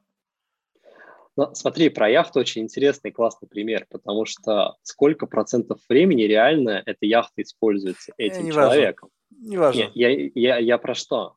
что если, например, существует энное количество яхт и, э, в мире, и ими владеют условно все, то есть, ну давай вот пофантазируем, да, такое типа супер, э, супер придуманное общество, что ты не владеешь этой яхтой, э, а ты владеешь правом просто по рождению, не по деньгам. Ты просто по рождению владеешь правом э, воспользоваться, когда тебе захочется. Как это возможно? Ну, ты представляешь, какое количество яхт должно быть, чтобы ты в любой момент времени мог воспользоваться этим благом? Самое интересное, что мы сейчас живем в таком мире Нет. по отношению к автомобилям. При наличии Потому денег что... ты это можешь сделать. А фишка в чем, что в большинстве э, стран на семью приходится там 2-3 автомобиля в городах. Угу. Это значит, что в среднем на человека это в развитых странах по автомобилю приходится. Да, ну ты какой, какой придется автомобиль? А я вот хочу на Бугатти. Ну, таких сколько смотри. автомобилей? Извините, пи, нет. Вам не повезло смотри, сегодня, ждите смотри. 10 лет. Хочу. Знаешь, чем сформировано? Чем? Потому что он очень дорого стоит, и это опять про мерило денег. А яхта не мерила денег. Я, я не, не совсем к этому. Про автомобиль очень хороший пример. Есть, а, ну, есть некоторый порог а, достаточности. То есть, ну, мы не говорим, понятное дело, там, про какой-нибудь а, «Жигули», да, классические, которые, ну, да, это четыре колеса и едет, это типа автомобиль, uh-huh, uh-huh, uh-huh. но а, все равно должно быть какое-то до- достаточное качество, достаточный комфорт, тот самый. Я, я с тобой согласен. Вопрос, если, допустим, в моменте мне нужно передвижение, то мне совершенно да. не принципиально. Я, я сейчас говорю о том, что представь себе, что вот ты живешь в мире таком как бы пластичном, у тебя есть ощущение, как бы вот, э, мир, который ты можешь взять для того, чтобы удовлетворить свою базовую потребность. Движение. Мне нужно из пункта А попасть в пункт Б. На этом отношении мне как бы на самом деле не принципиально. Главное, чтобы было чисто и не воняло. Ну и как бы, чтобы я доехал не без риска к своей жизни. Вот как бы такой какой-то примитивный да, набор. Да, Этому да. критерию подойдет массам автомобилей. Да. Но если я хочу что-то экстра, вот прямо просто у меня желание не в передвижении, а передвижение экстра. Скажем так, у меня какая-то романтическая встреча, да? И вот есть какой-то концепт, скажем, скажем так, вот скажем, какой-то фактор, который каким-то образом влияет на атмосферу. Ну, знаешь, как, почему устраивают романтический вечер? Зажигает свечи, казалось бы, что изменилось? То же пространство, те же люди, но какого-то хрена зажигаешь свечи, включаешь музыку, как будто бы что-то изменилось, хотя на самом деле ни хрена. То есть ты как будто создаешь какой-то mindset, подкручиваешь его за счет артефактов, имеющихся у тебя, и ты создаешь mindset. Вот я хочу mindset поймать, не их передвижение. Передвижение мне пофиг.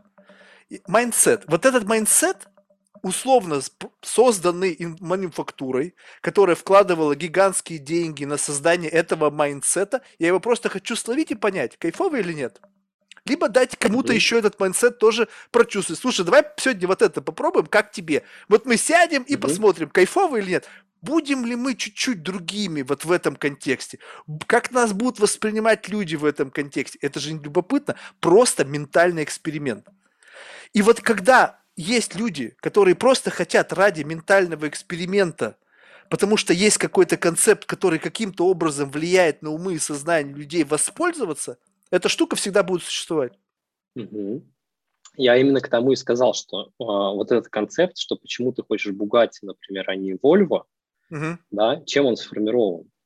А, Потому что Понятно, в него заплатили в создание этого концепта, и теперь люди с придыханием относятся к людям, сидящим за рулем Бугатти. Да, это, смотри, это во многом, то есть непонятное дело, что там качество материалов другое и так далее, и так далее, и так далее, да, это а, уже обусловлено, но во многом вот это придыхание, оно обусловлено тем, что это мерило а, твоего успеха, а мерилом успеха у нас почему-то в какой-то момент стало только деньги понимаешь?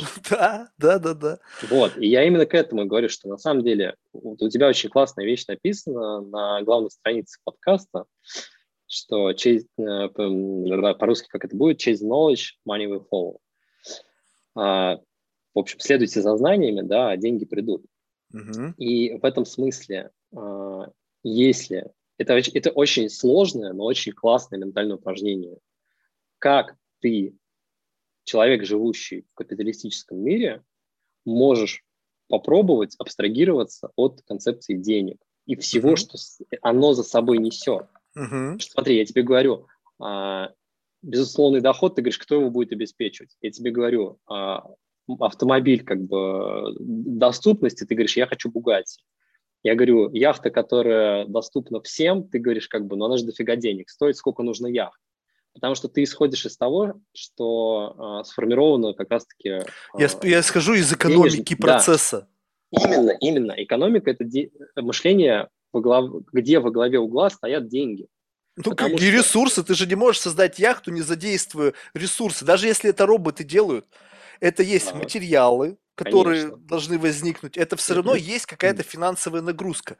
И просто ради того, чтобы ублажать люд... желание людей очутиться одиножды, либо раз в неделю на какой-то там 200-метровой яхте, экономически это будет нецелесообразно, поскольку эти роботы, они не живут сами по себе, они часть какой-то инфраструктуры. То есть получается так, что мы живем в мире, где есть роботы, которые нас нянчат. Вот если так, и как бы есть какой-то искусственный интеллект, почему-то, который кайфует от того, что нянчить примитивных биологических каких-то там э, бегающих, прыгающих ляляк, и он создает все ради того, чтобы чем бы дитя не тешилось, только лишь бы его из розетки не выдернуло. Вот это возможно. Но когда за этим всем будет стоять кто-то, понимаешь, я, я не верю в то, что в какой-то момент времени у человека выключится понятие выгоды любого плана, моральной, материальной, э, интеллектуальной. То есть выгода, вот если ты сможешь искоренить из себя вот это вот э, заложенное тысячелет, миллионами лет эволюции на каком-то там эпигенетическом уровне понятие выгоды, тогда mm-hmm. это сработает. Смотри, а выгоду не обязательно отключать. У меня есть очень интересное замечание. Во-первых, про то, что ты сказал. Uh-huh. Я когда сказал, что про яхту, я ничего не говорил про ее стоимость, про ее размер. Uh-huh. И ну, так... там, там, нач... ну, там началась твоя фантазия. Фишка в чем? Что человеку умозрительно может быть интересно попробовать выйти в море на яхте. Mm-hmm. Яхта может быть, которая стоит 20 тысяч, сколько там она, 12 что ли, 13 футов, прогулочная яхта. Mm-hmm. И это закроет вопрос. Э, я просто вот учился, например, да, на, на сейлинг. Вот, ну, как бы прогулочная спортивная яхта. Это не супер дорого. И ты сейчас ее можешь не за супер большие деньги арендовать. Так же, как и лимузин. На специальные случаи ты можешь арендовать. И а, это не с каких-то безумных денег все стоит. Да, это но значит, ты эмоцию это... выхватишь соответствующую этим деньгам.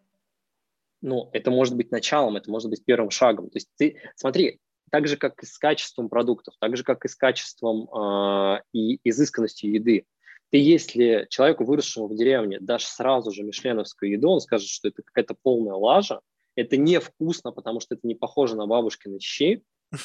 Типа ну ты вообще идиот, как это можно было придумать, как это можно было сделать, и почему еще и с меня денег столько хотят за это. Угу. То есть вообще это, это не такой постепенный переход. Вот ты сейчас сходил Именно. на одной яхточке, тебе захотелось другой попробовать. Ты вот смотришь там, вот, в Сан-Франциско фишка... там регата идет, и думаешь, блин, а как бы на такой уже погонять, а она Смотри, уже стоит уже давно. Это не всем доступно, в том смысле, что а, люди, даже которые каждый день ходят в рестораны, они могут разочароваться мишленовским рестораном, потому что это не их, это не угу. их. Угу. Это также точно, вот мы обсуждали, что все разные, да, кому-то нравится одно, кому-то нравится другое.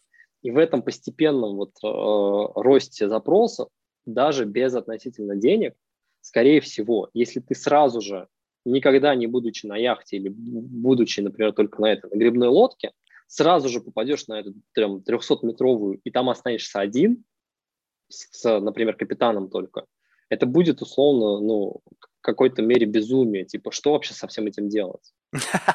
Ну да. Понимаешь? А кому-то, а кому-то бы наоборот классно, типа, ой, я могу в этой комнате поспать, в этой комнате там поесть, там, еще что-то, да, то есть, ну, какое-то исследование начать этого пространства. И я уверен, что э, даже если все одним днем э, вдруг там, как бы, да, потеряются деньги, а после вот такого безумия потребительства, которое вынужден из нужды, да, потом может э, даже естественным образом вот это распределение случится, что, ну, оно не всем объективно нужно. Не всем, да. не всем нужны 200-метровые яхты. Совершенно верно. Ну, они, они еди... просто вообще не уперлись никуда. Им делать тут, с ними нечего. Ну, тут единственный момент, знаешь, в чем? Что мне кажется, это знаешь, как может будет работать? Что вот я об этом постоянно думаю, о том, что вот как бы извлечение experience а. Да. Скажем так, что вот э, представим себе, что есть какой-то там, не знаю, гедонист, либо там человек, ценитель какого-то, и вот это экстремум, когда он умеет насладиться чем-то неуловимым для никого, вот только для него. Да. Вот какая-то определенная да. группа, там, допустим, ценителей вина, и они настолько тонко чувствуют эти букеты аромат, но это экстремум. Это да, то какая-то да. недостижимая... Ну, вот то есть это какие-то, это какие-то перцентили населения, и как бы не, да, не, да. Не, не, не все продукты как бы должны под них быть. Вот, и представим себе, что вот этот experience можно извлечь как бы как некий аттракцион, как некий гагл. Ты вот одеваешь на да. себя эти очки, и ты почувствовал.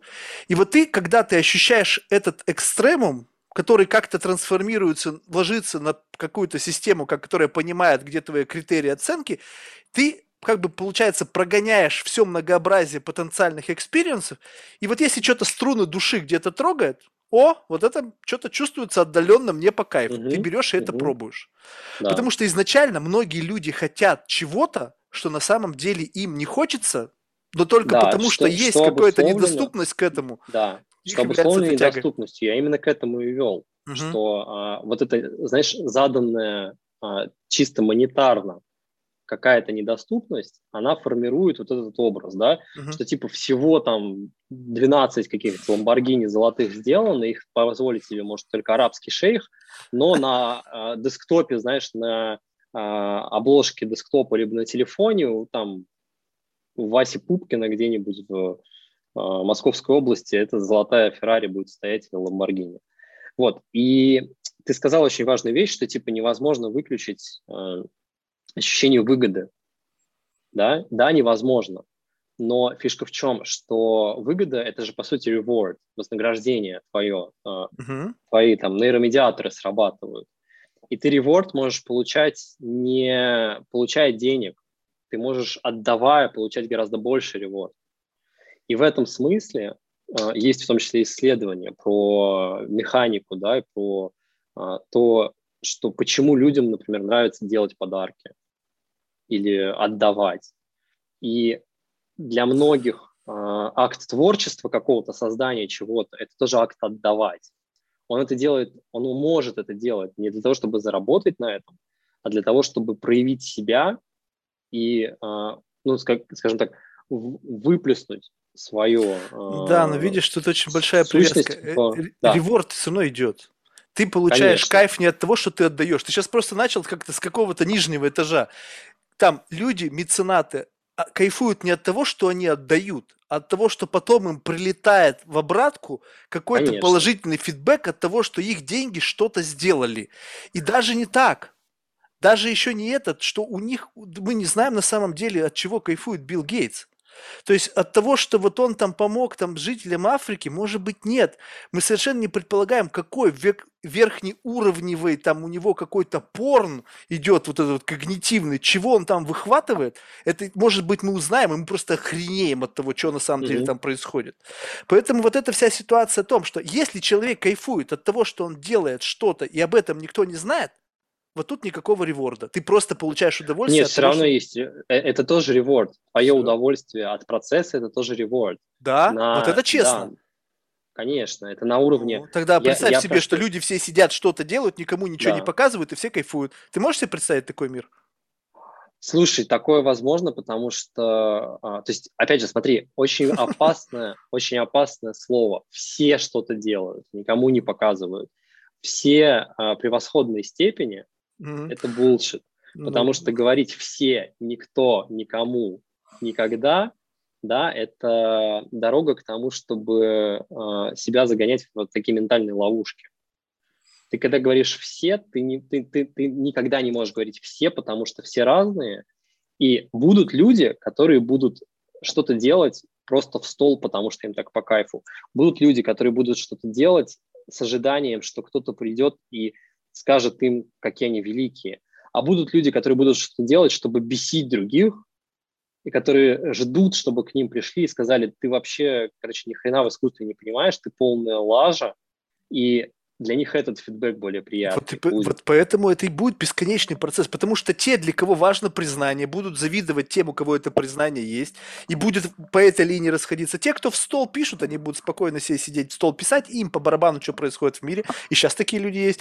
Те, Конечно. кто э, будут там троллить кого-то там, они будут кто-то троллить, троллить кто-то лучше, кто-то хуже, и те, кто хотят троллить, будут завидовать тем, кто троллит лучше, постоянно будет система к эскалации, будет кто-то наверху. То есть невозможно, мы суждены жить в пирамиде. Даже если всем всегда все будет дано, и у всех все придут в этот мир. Вот не знаю, это какая-то из старого, из воспоминаний про экономику, и сейчас я, наверное, навру половину, но смысл такая была, что представим себе какой-то такой эксперимент, что все блага в мире распределили поровну, то через mm-hmm. какой-то промежуток времени произойдет не факт, что в тех же руках, но в определенных руках определенных людей концентрация вот этого блага. Угу. И ничего с этим не сделать. Вот Конечно. ничего. Смотри, а, я к чему вот этот point про reward сказал, что мы говорили про reward а, именно с точки зрения, что типа он сейчас измеряется деньгами. Угу. И сейчас опять вернул, да, вот к распределению благ, опять к а, распределению денег, по сути. Да вообще а всего, reward... благ любого плана. Не, ну смотри, если блага – это вот те же самые продукты, которые ты можешь пойти и просто взять. Социальное внимание, благо? Да. Благо. Сейчас многие да. люди, даже деньги им не нужны, дай им только вот вокруг себя создать какой-то там фейм, чтобы у них был. Это не, не материально, да? Кто-то конечно, это конечно, пытается дальше это капитализировать, но верхнеуровневая цель, чтобы он был любимец публики, допустим, или еще что-то.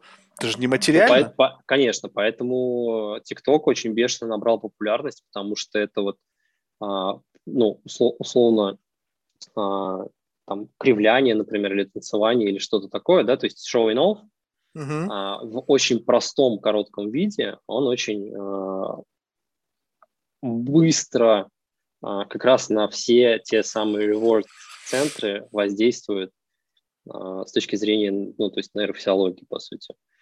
И я про что и говорил, что а, это та вещь, это как раз хороший пример, что нету одного кого-то, кто владеет вниманием всех. Да, каждый тиктокер может иметь там десятки миллионов просмотров, uh-huh. но если это переложить на проценты, это все равно в некотором смысле такое, знаешь, распределение. Uh-huh. То есть есть более а, заметные личности. Uh-huh. Uh-huh. И в парадигме Э, условно, сейчас более заметные, более влиятельные в соцсетях всякие Кардашьяны, потому что они сходно в другой позиции, потому что э, все им завидуют из-за денег. Не из-за таланта, не из-за их выдающихся способностей, из-за денег. И подписываются, да. И это, это мультиплицирует этот эффект. А если реворд не только денежный, или в первую очередь, это важно, в первую очередь не денежный, то по-другому бы работала история, потому что, знаешь, была история типа Кардашьян, кто-то там из них, типа запустила косметическую линию, сразу же там супер успешно продавала на миллионы. Ну, конечно, потому что достаточно запустить вообще все, что угодно, с таким количеством, э, как это назвать, воздыхателей, да, кто хочет присоединиться, пускай даже условно, пускай даже за свои деньги – но присоединиться к имени успешного и богатого. И я в продолжение вот той фантазии, да, что если вот этого вообще нет, если деньги а, не являются самоценностью, чем они являются сейчас, то будет только, если будет только социальный, то гораздо то вообще другое распределение получит, случится. Мне сложно себе представить, всегда должно быть что-то. Пусть это будут не деньги, будет какая-то власть, какая-то, как, то есть, понимаешь, вот как бы иначе тогда нету критериев, нету мерила. Что тебя отличает от меня, если тебя называют успешнее, чем я? Но кто и если тебе, ну вот кто-то, общественность. Это очень хороший поинт, потому что э, кто-то скажет, то есть, например, там человек X скажет, что э, ты успешней, человек Y скажет, что я успешный. А, ну это, это значит, что ни ты, ни я, мы на самом деле говно в проруби. А когда 99,9% людей сказали, что ты успешнее, чем я, что у тебя появилось, чего нет у меня? Вот а, смотри, а, да, конечно, если, если там 99% а, говорят, что да, вот это успешный человек. Угу но... А, что ты получаешь? Возможно... Что, что, что в отличие тебя от меня? Вот если взять в каком-то эквиваленте. Не деньги, окей, деньги здесь не пришли к тебе и не пришли ко мне. Мы живем в мире материального какого-то благополучия. Нам ну, пофиг. Смотри, с точки зрения а, информационных систем это упоминаемость будет. Ну вот. И ты меня этим будешь давить. Вот. А, и оно сейчас уже существует, в принципе, да, упоминаемость, это, ну, presence, а, presence а, медийный и так далее. И это в некотором смысле, да, это в некотором смысле социальный капитал. Ну, вот Он не качественный, а количественный. Бумажки заменил на какие-то, Но не знаю... он не, его же невозможно передать в прямом смысле. О, еще Потому как что, можно. Смотри, смотри, смотри. А, я про что? Что если ты отдашь мне миллион, то ты лишаешься миллиона. Угу. Если ты мне а, представишь своему миллиону подписчиков, и они на меня подпишутся, то ты не теряешь подписчиков. В этом а, ключевое отличие информационных mm. каких-то взаимодействий от монетарных взаимодействий. Ты, а, увеличивая а, ну, вовлеченность, например, людей, или передавая информацию, ты исходную копию информации не теряешь. Mm, понял, да. Тут, тут, тут ты прав. Вот, тут ты как и... бы не теряешь. Еще если я тебе и скажу, что слушай, что ты потом часть своих социальных очков мне вернешь, да. то я могу это сделать и еще и увеличить в конечном итоге свои социальные очки, не потеряв ничего. Да, да, да.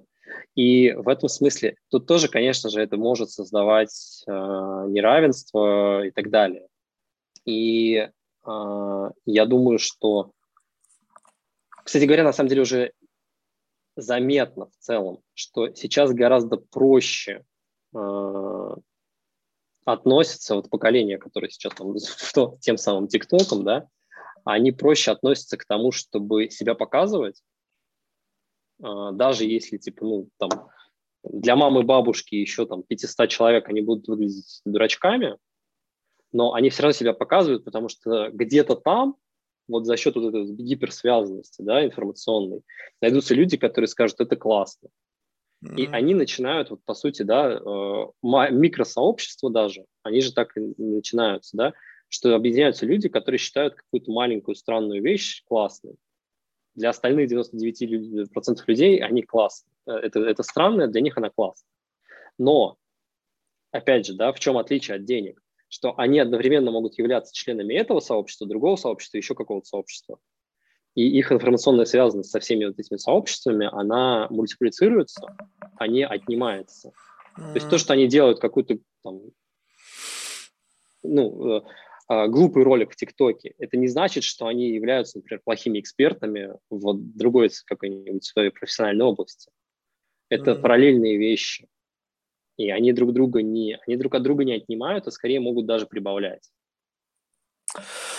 Ну, как говорится, знаешь, это поживем, увидим. То есть, как бы, вот как бы в этом как бы разница, вот, вот как отличие основное, да, допустим, у тебя есть вера э, в как бы в будущее человечества в том плане, что ты видишь, что мы способны меняться к лучшему.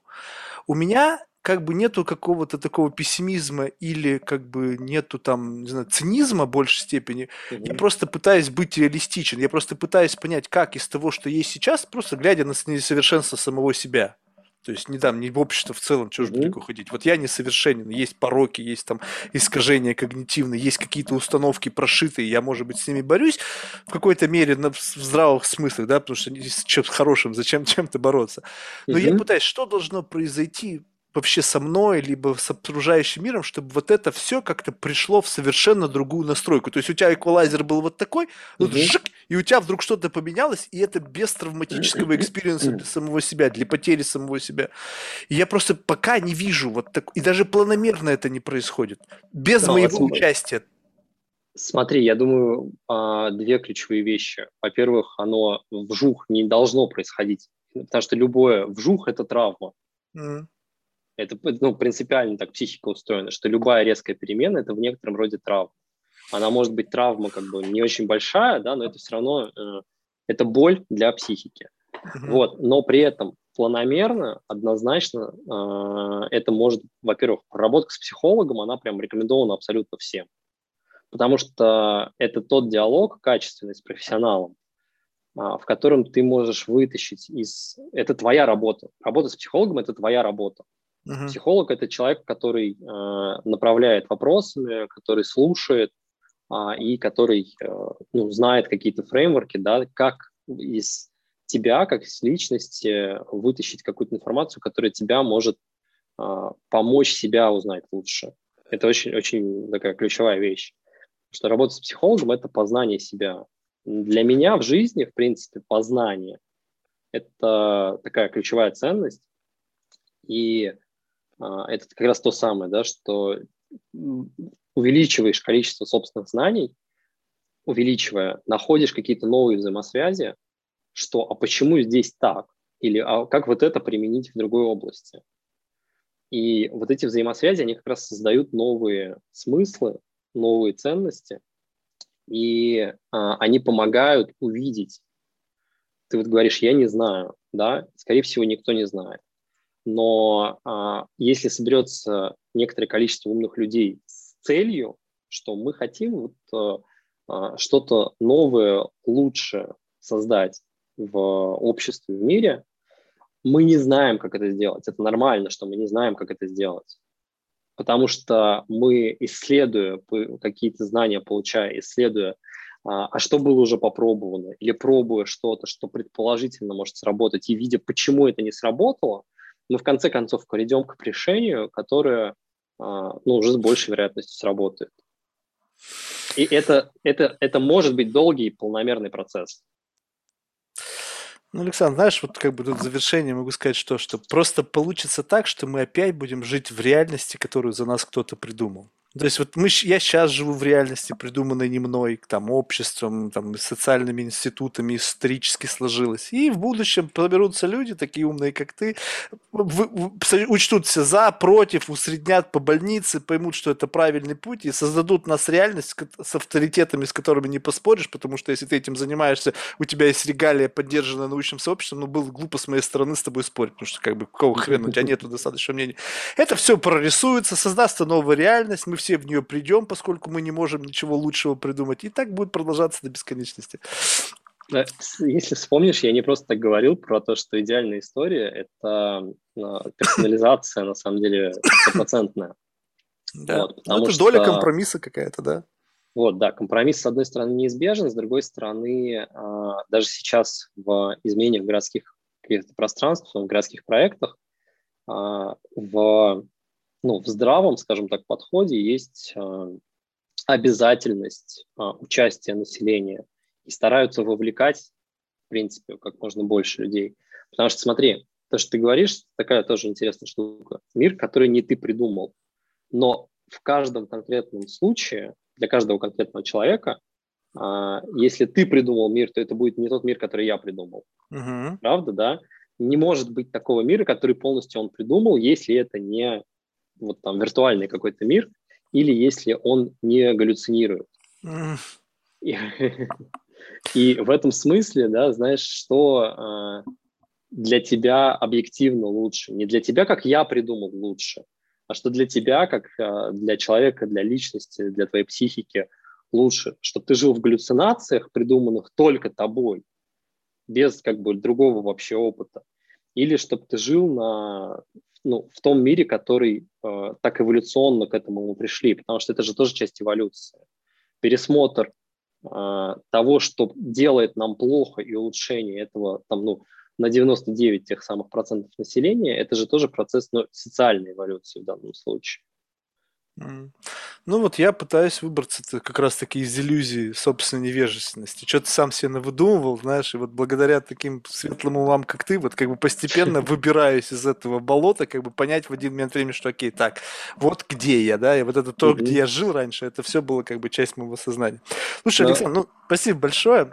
Спасибо большое за приглашение, очень интересная дискуссия. А, я хотел сказать, что а, очень крутая придумка, крутой проект, потому что вот задавание вопросов а, это один, это на самом деле ключевой а, компонент, ключевой навык познания. Да. Потому что не, не задавая вопросы, это не обязательно вопросы другому человеку, это вопросы типа, а как это устроено, почему это так работает. И э, в некотором смысле, да, мы, мы рождаемся с кучей вопросов. И дети спрашивают прям, почемучки, это прям сто процентов времени. Но потом э, как раз-таки какое-то соответствие, знаешь, вот этим нездоровым ожиданиям социума, да, оно это дело заглушает. Да, так и есть. Люди перестают задавать вопросы, потому что как будто бы ответы уже живут. Да, да, да, как будто бы, как будто бы ответы уже продиктованы, с кем-то придуманы и так далее. То есть и в этом смысле задавать вопросы, оно должно поддерживаться. Да. Что ж, спасибо, спасибо большое. В завершении мы всех наших гостей просим рекомендовать кого-нибудь в качестве потенциального гостя. Людей, я, про, я про это тоже думал. Я же послушал несколько выпусков тоже с удовольствием. Вот, я придумал. Значит, угу. есть пара человек. А, значит, первый – это Антон Гололобов из а, школы менеджмента Сколково. Он в некотором смысле коллега, потому что он тоже Smart City проектами занимается, но там немножко про другое. Uh-huh. А, второе, значит, а, пускай будет, а, по сути, тоже коллега или даже клиент. А, это из компании, с которой последний проект я делал, а, компания Top Competence русская, uh-huh. Мария Никишова. Она кандидат экономических наук и занимается в общем-то, тоже смежными проектами в некотором смысле, там цифровой двойник и вот такие вещи. Uh-huh. Вот. И пускай будет, знаешь что, еще это тоже очень интересно, а, немножко другой взгляд, uh-huh. но можно философски поболтать.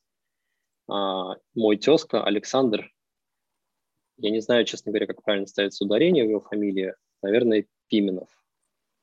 Я могу скил, ссылки потом скинуть на профили. Да, спасибо. Про, проще было. Что ж, успехов. Работа Спасибо большое, очень да. большая Интер- и сложная. Интересное, интересное начало выходных для меня. Но пища, пища для размышлений. Спасибо большое. Да, дискуссия такая. А, mind, а, а, как это называется? Thought-provoking Mind, shake, mind shaking. А иначе никак, понимаешь? Ты, если Конечно. ты будешь как-то мягко все это обыгрывать, как бы, ну да, да, иногда нужно немножечко челленджить какие-то вещи, не вот не фундаментальные, то есть, скажем, как бы группа там 2 же 2, 4, может быть, нет. Нет, а вот те, которые как бы кажутся еще пока не высечены в камне. И вот а. если ты немножечко их как бы, немножечко ну, пытаешься на это посмотреть с другой стороны, как будто бы как открывается новый потенциал вот для видения картины целиком. И это любопытно. Поэтому спасибо Супер. тебе, надеюсь, что ты мне я, дал возможность. Я, я надеюсь, э, что я тоже некоторые ментальные и семантические установки у тебя тоже немножко под. А, конечно, конечно. Это я, безусловно. Я всегда как бы на это смотрю с позиции такой, что единственное, что я сразу как бы это, знаешь, не пускаю. То есть я как бы вот чуть-чуть на это конечно, даю да. перевариться, понять, насколько как бы я готов это вот пошатнуть. Не сместет ли меня вот, меня, меня вот Полностью, там. да.